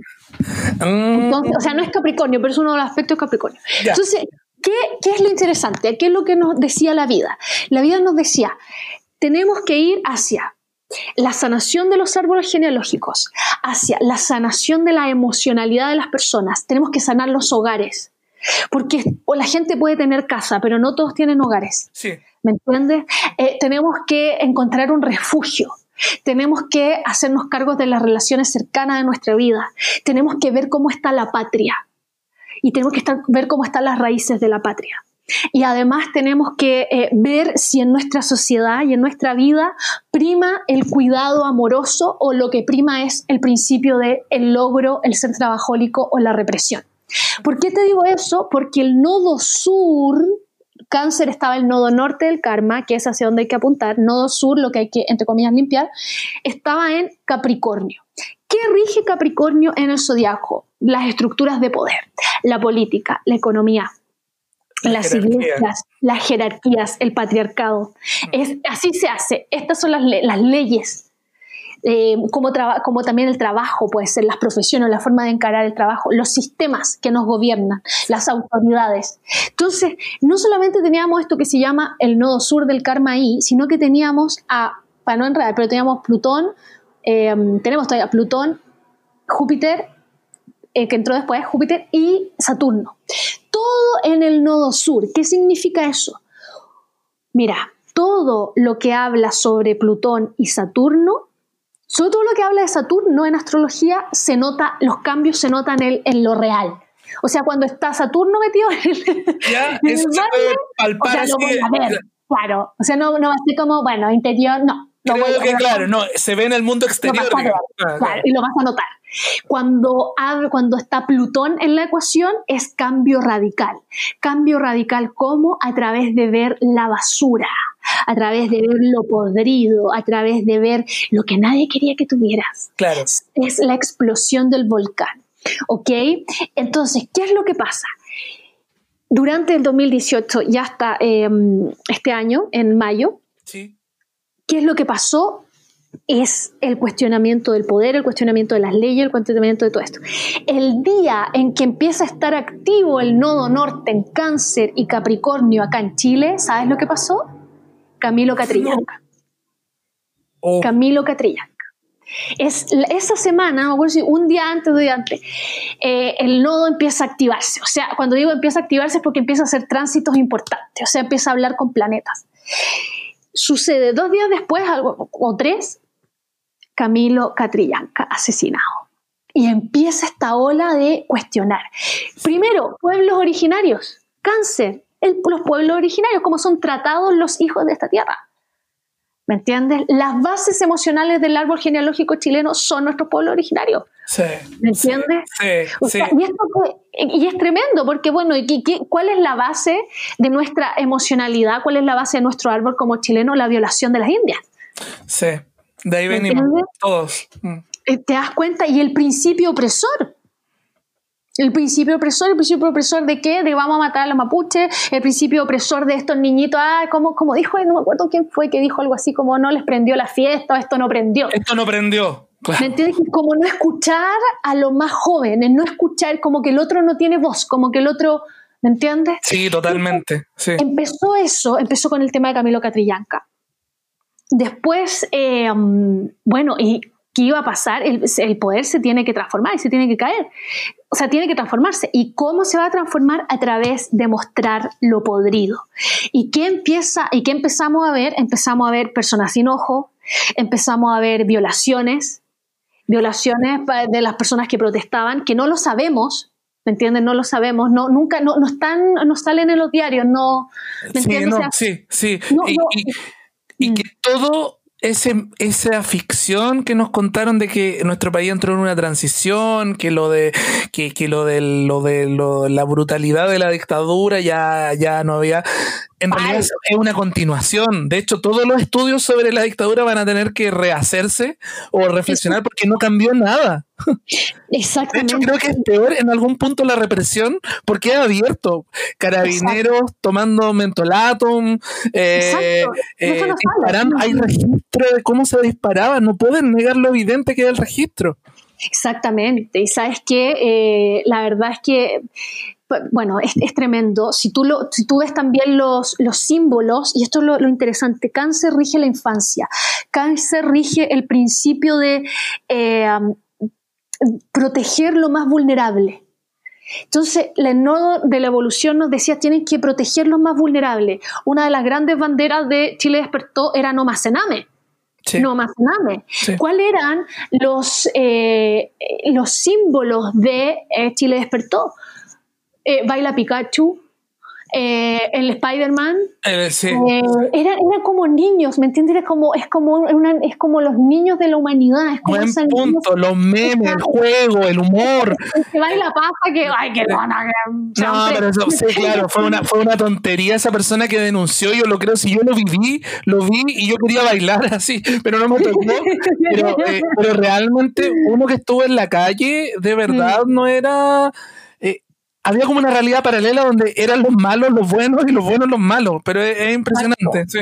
Exactamente, y eso, y eso fue todo un, fue todo un, fue todo un tema, fíjate, porque em, cuando empezabas a ver esta, este, yo decía, este, en verdad es el llamado a la inocencia, es el llamado de como de volver a reconocernos. Entonces, me acuerdo perfecto, un día iba caminando de vuelta de, de yoga iba pasando por la clínica Santa María, era un día sábado, y em, recién habían, pasaban algunos días desde que Gonzalo Gatica ya, bueno, había perdido sus ojos, todo, y estaba todavía en la clínica Santa María, y afuera había una, una, habrán sido, no sé, lo juro, 15 personas, no, menos, 10, haciendo como una, una mini performance y algunos carteles de apoyo, una cosa pero enanísima, bonita, pero pequeña, pequeña, claro. muy pequeña. Me acuerdo de ir caminando y eh, no te estoy mintiendo, los conté, fueron 14 vehículos policiales que llegaron a detenerlos o que llegaron como a 14, 14. Entonces, era, una represión, pero una mega ultra por algo que ellos que habían cometido los propios eh, represores. Entonces, imagínate esto de. Eh, ¿Por qué lo digo? Porque Capricornio, que es el nodo sur, lo que había que limpiar, en, el, en su estado más negro, que era lo que nos iba a mostrar. Porque si las cosas tienen que transformarse, ¿cómo se transforma? Bueno, viendo la caca. Uno cuando ve toda su mierda es cuando dice, ya sabéis que parece que tengo que cambiar. Pues. Como que Hay que limpiar acá un poco. Hay que limpiar un poco. Entonces, mm. ¿cuál es Capricornio en su peor manera? Es eh, la representación del padre severo. Es la representación, eh, y el padre en Chile, eso lo estudiaba muy bien la Sonia Montesino, terminó siendo como el militar Hay una historia que ella, ¿me entiendes? Como el, este, este el uniformado, mm. ¿me entiendes? Ella lo desarrolla mucho mejor en, en su, el, eh, ¿cómo se llama? Madres y guacho. Pero y guacho, sí, sí. Entonces, ¿qué es lo que pasa? Este principio represor por sobre, no hay, no hay no, escucho el hambre de las personas detrás de no más FP. No escucho eh, el tema de tenemos terror a enfermarnos porque aquí si te enfermaste cagaste, o sea, no, no cagaste mando salud, ¿me entiendes? Y eh, esto, esto de, en el fondo hasta que valga la pena vivir, ese eslogan dice muchas cosas, porque es, queremos, ¿qué estamos pidiendo? Volver a ser humanos, una vida digna. ¿Me entiendes? Entonces, en el fondo, eso era lo que estaba pasando. ¿Qué más es cáncer? Cáncer es el hogar. Si el mundo afuera está gobernado por la inconsciencia, si las grandes élites casi que son nuestro enemigo, porque como que chuta, súper complicado, en el fondo si no tienes un hogar al que recurrir, este mundo te va a devorar. Sí, pues estaba a merced de las bestias, claro. Exacto, estaba a merced de las bestias, porque si afuera no hay paz y en tu casa tampoco, no vas a sobrevivir. ¿Y qué es lo que sucede? Llega una pandemia que ¿Qué es lo que hace? Primero, desestabiliza el sistema económico. Bueno, que ya lo hablamos un poco. Sí, sí, ¿No? Que pone en jaque esta cosa del poder. Oye, ¿qué onda esto que están bajando los videos de los YouTube cuando no le como que contradicen a la OMS? ¿Me entiendes? Como que se sabe, se cuestiona. Y además, ¿qué cosa tenemos que estar en la casa? Y estar en la casa significa encontrarme con lo que no me quiero encontrar significa darme cuenta que quizá tenía una casa pero nunca un hogar. significa enfrentarse a muchas cosas, muchas como eh, cosas que le hacía ahí en el kit y, y, han habido, ha habido mucha inestabilidad. Es un no, no sabemos qué va a pasar.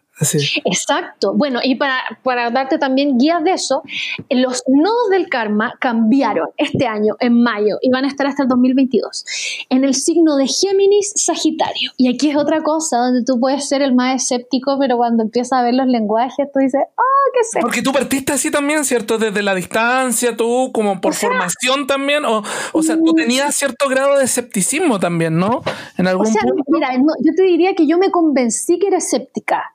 Pero creo que siempre, como para. Siempre te fascinó, claro, el tema, siempre. Yo me convencí para, para eh, poder adaptarme al mundo más del intelecto. ¿Me entiendes? Como... ¿Qué me vas a contar? No quiero que perdamos eso. Bueno, entonces, el eh, nodo norte en Géminis y ahora nodo sur en Sagitario. De nuevo, el nodo norte es a lo que debemos ir ¿ok? Es el, punto de la evolución, nodo norte en Géminis. Nodo sur, lo que se va a transformar, lo que hay que limpiarse. Entonces, ¿qué rige Sagitario en el zodiaco? Los viajes al extranjero, los viajes largos, salir del país. ¿Qué es lo que ahora no se puede? Salir del país. Eso. y eso está en el nodo sur, es decir, lo que va a sufrir un cambio radical una limpieza Claro, y Sagitario rige los viajes. ¿Y quienes no pueden viajar y la aerolínea y todo están paradas? ¿Me entiendes? Dos, y esto es lo interesante, Géminis. El nodo norte de la evolución, es decir, donde queremos ir, es Géminis. ¿Qué es Géminis? De nuevo, el principio de igualdad. Bien.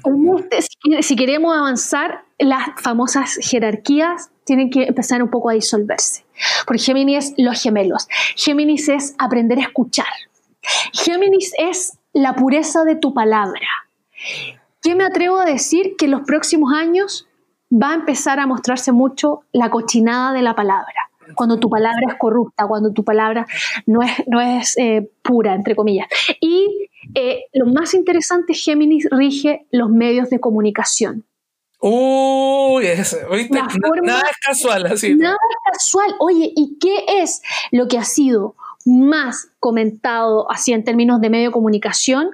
Lo que pasó con Viñuela, Ahora estaba leyendo también lo de la Ellen DeGeneres, que está. Y, en el fondo. era, una, era, una, era una dictadora, así era. Exacto. Entonces, mira lo interesante. ¿Qué es lo que es Géminis? Es el principio de igualdad. ¿Y qué eran las cosas de que se están. Eh, que pasó, por ejemplo, con Viñuela? Era, oye, tú no eres como, entre comillas, esta vaca sagrada que puede empezar a cortarle el pelo a tus trabajadores. ¿Cuál es el tema? El trabajador tiene dignidad antes habría pasado piola, así lo que Claro, entonces es una, forma, mm, mm, mm. exacto, de que se caigan las vacas sagradas. ¿Me entiendes? No hay, o sea, ¿cuál es el principio? El principio es de la igualdad, de la humanidad.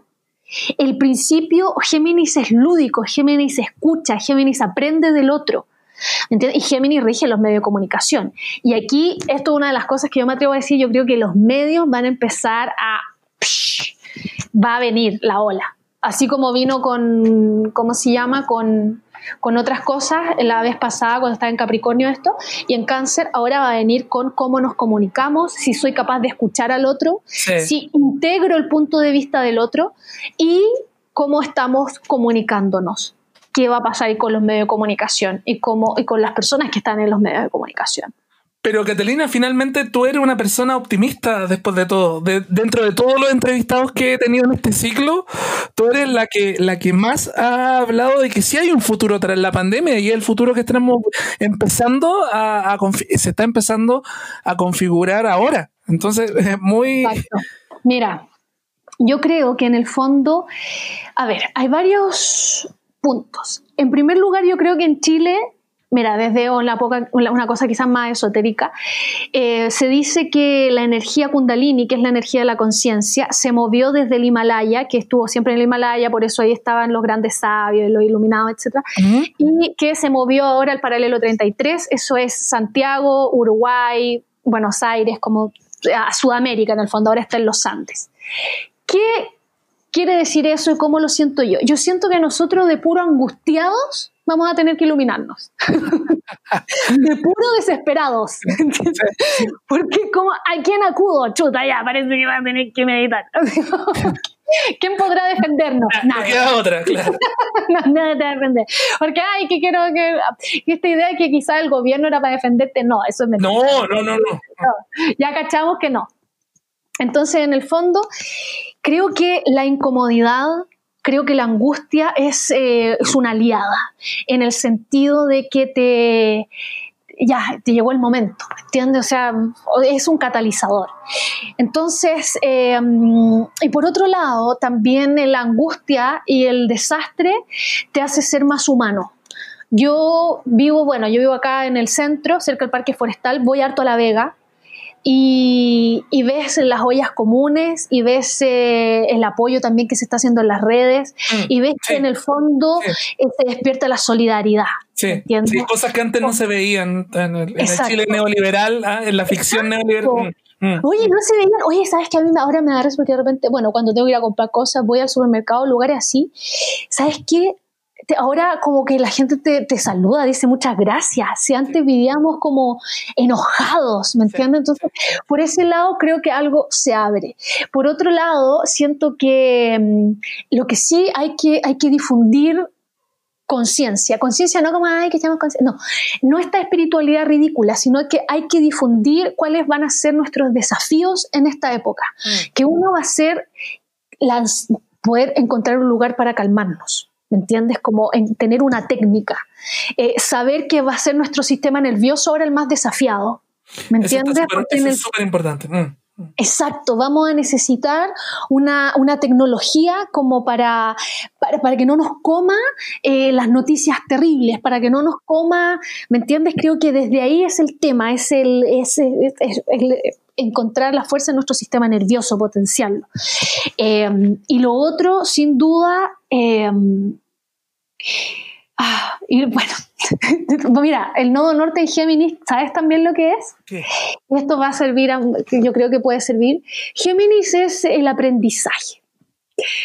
Cuando el nodo norte está en Géminis, ¿qué te dice? Todo lo que te enseñaron, todo lo que te dijeron, todo lo que... Falso. Vas a tener que aprender todo de nuevo. Todo de nuevo. Entonces, ¿qué significa eso? En el fondo tenemos que tener la plasticidad para darnos cuenta que vamos a tener que partir, insisto, todo de cero. ¿Me entiendes? Como lo que nos dijeron de la vida no era, ya nos dimos cuenta. entonces, es un desafío total. Exacto. Y sabes qué, mira, aquí en el Parque Forestal, cuando estaba el, estallido y todo, eh, los días domingos hicieron unas una, instancias que me, me gustan mucho, fueron muy bellas, que se llamó el coloquio de perros. ¿Ya? Y que mm, iban, venían aquí al, al, MAC, afuera, al Museo de Arte Contemporáneo, eh, varios, varias personas, varios entre intelectuales, entre eh, gente de la cultura, gente de los medios, bueno, se armó una cosa bien interesante. Y sabes que ahí había un chico, no recuerdo su nombre, pero era, era uno de los, eh, era una mesa fue el primer coloquio de perros, si no me equivoco, de em, los secundarios y los, los chicos que son como dirigentes estudiantiles. Y sabes qué, JC, yo quedé impresionada de ellos. Yo decía, pero este establishment ¡Oh, basura! ¿Cómo estos cabros yo los escuchaba y eran unos cabros pero que la tenían clarísima? Estaban más evolucionados que yo a su edad estaba viendo Sailor Moon, ¿cachai? Yo, yo, leí de eso y que fue como una contrarrespuesta a esta elite que se estaba felicitando a sí misma, ¿no?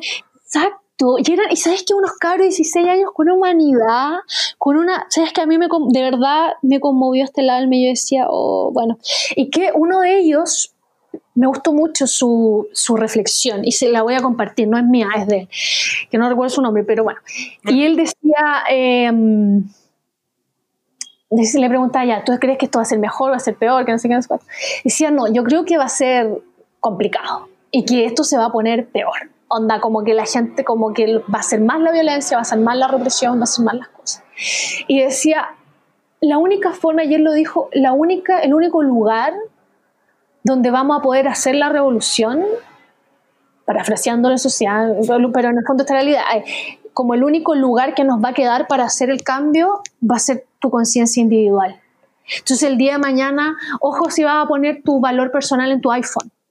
Si el día de mañana te venga, ¿me entiendes? Es en, tu, en eso interior, en el fondo, que esto, que ningún sistema, ni una elite va a poder tocar, donde vas a hacer esa revolución porque afuera probablemente quieran ellos quieran tomarse todo. El campo de batalla está dentro de uno, claro. Si el capitalismo trata de, de, de, de, hacerte como que tomes decisiones, es como un monstruo increíble y, uno ya está peleando en la batalla se habla siempre de, lucha interior, pero es real, es de verdad. Exacto, porque exactamente. Entonces, en el fondo dijo, yo creo que van a, van a ser aún más violentos, van a ser aún más, más heavy, pero y lo único que nos va a quedar es, es eso, es esa conciencia interna donde no, donde ahí no podemos dejar como que ganen, ¿me entiendes? Entonces, desde ahí yo siento que es desafiante.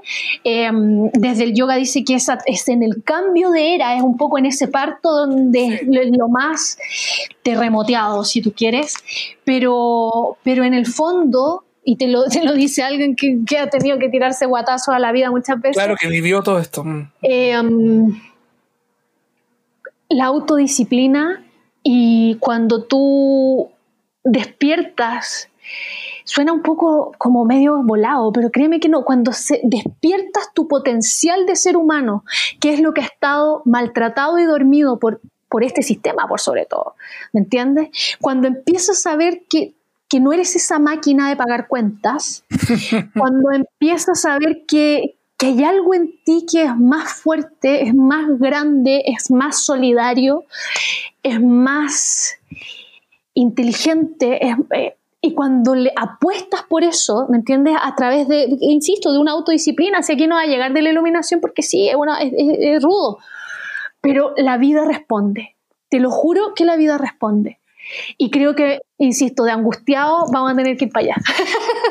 Bueno, entonces las personas que, quieran saber más son libres de escribirte, de buscar tu información, buscar, buscarte, conversar contigo, ¿cierto? En escuelasagitario.cl. ¿cierto? Ahí tú tienes tu contacto, porque tú ahí, tú das diversos servicios también, por lo que, eh, por lo que, por lo que estoy viendo. Entonces, como que me gustaría que habláramos de eso y también ya despedirnos en esta sesión extra conversada pero que ha estado bien productiva. Sí, bueno, todos, em, yo hago lecturas, lecturas personalizadas, hago talleres también. ¿Cuál es la gracia de esta herramienta, tanto de la carta astral como de la numerología, como el tarot? El tarot es un lenguaje para leer tu inconsciente, para eso es el tarot. Y em, además toda esta sabiduría que viene del yoga, en el fondo es, eh, salir de em, esa visión de, de tu pelea psicológica pequeña, para entender las grandes cosas, para saber dónde ir, para desenredar los nudos en el fondo y para acceder a los caminos que permiten florecer. Para eso sirven estas herramientas. Y claro, me pueden encontrar en escuelasagitario.cl, ahí ven, todas las cosas. Y también en, mi Instagram, arroba escuela sagitario donde subo harto material lo más que puedo y trato de compartir un poco todo este, esto que estamos hablando, pero ahí a través de, de los videos, de los posts y todas esas, todas esas cosas. Bueno, muchas gracias, Catalina, y nos vemos en el futuro porque futuro hay. Sí, esto, esto recién comienza. Esto recién comienza, sí, sí, JC. Bueno, gracias, oye, gracias por, por conversar, lo pasé muy bien, qué divertido. Tantas cosas.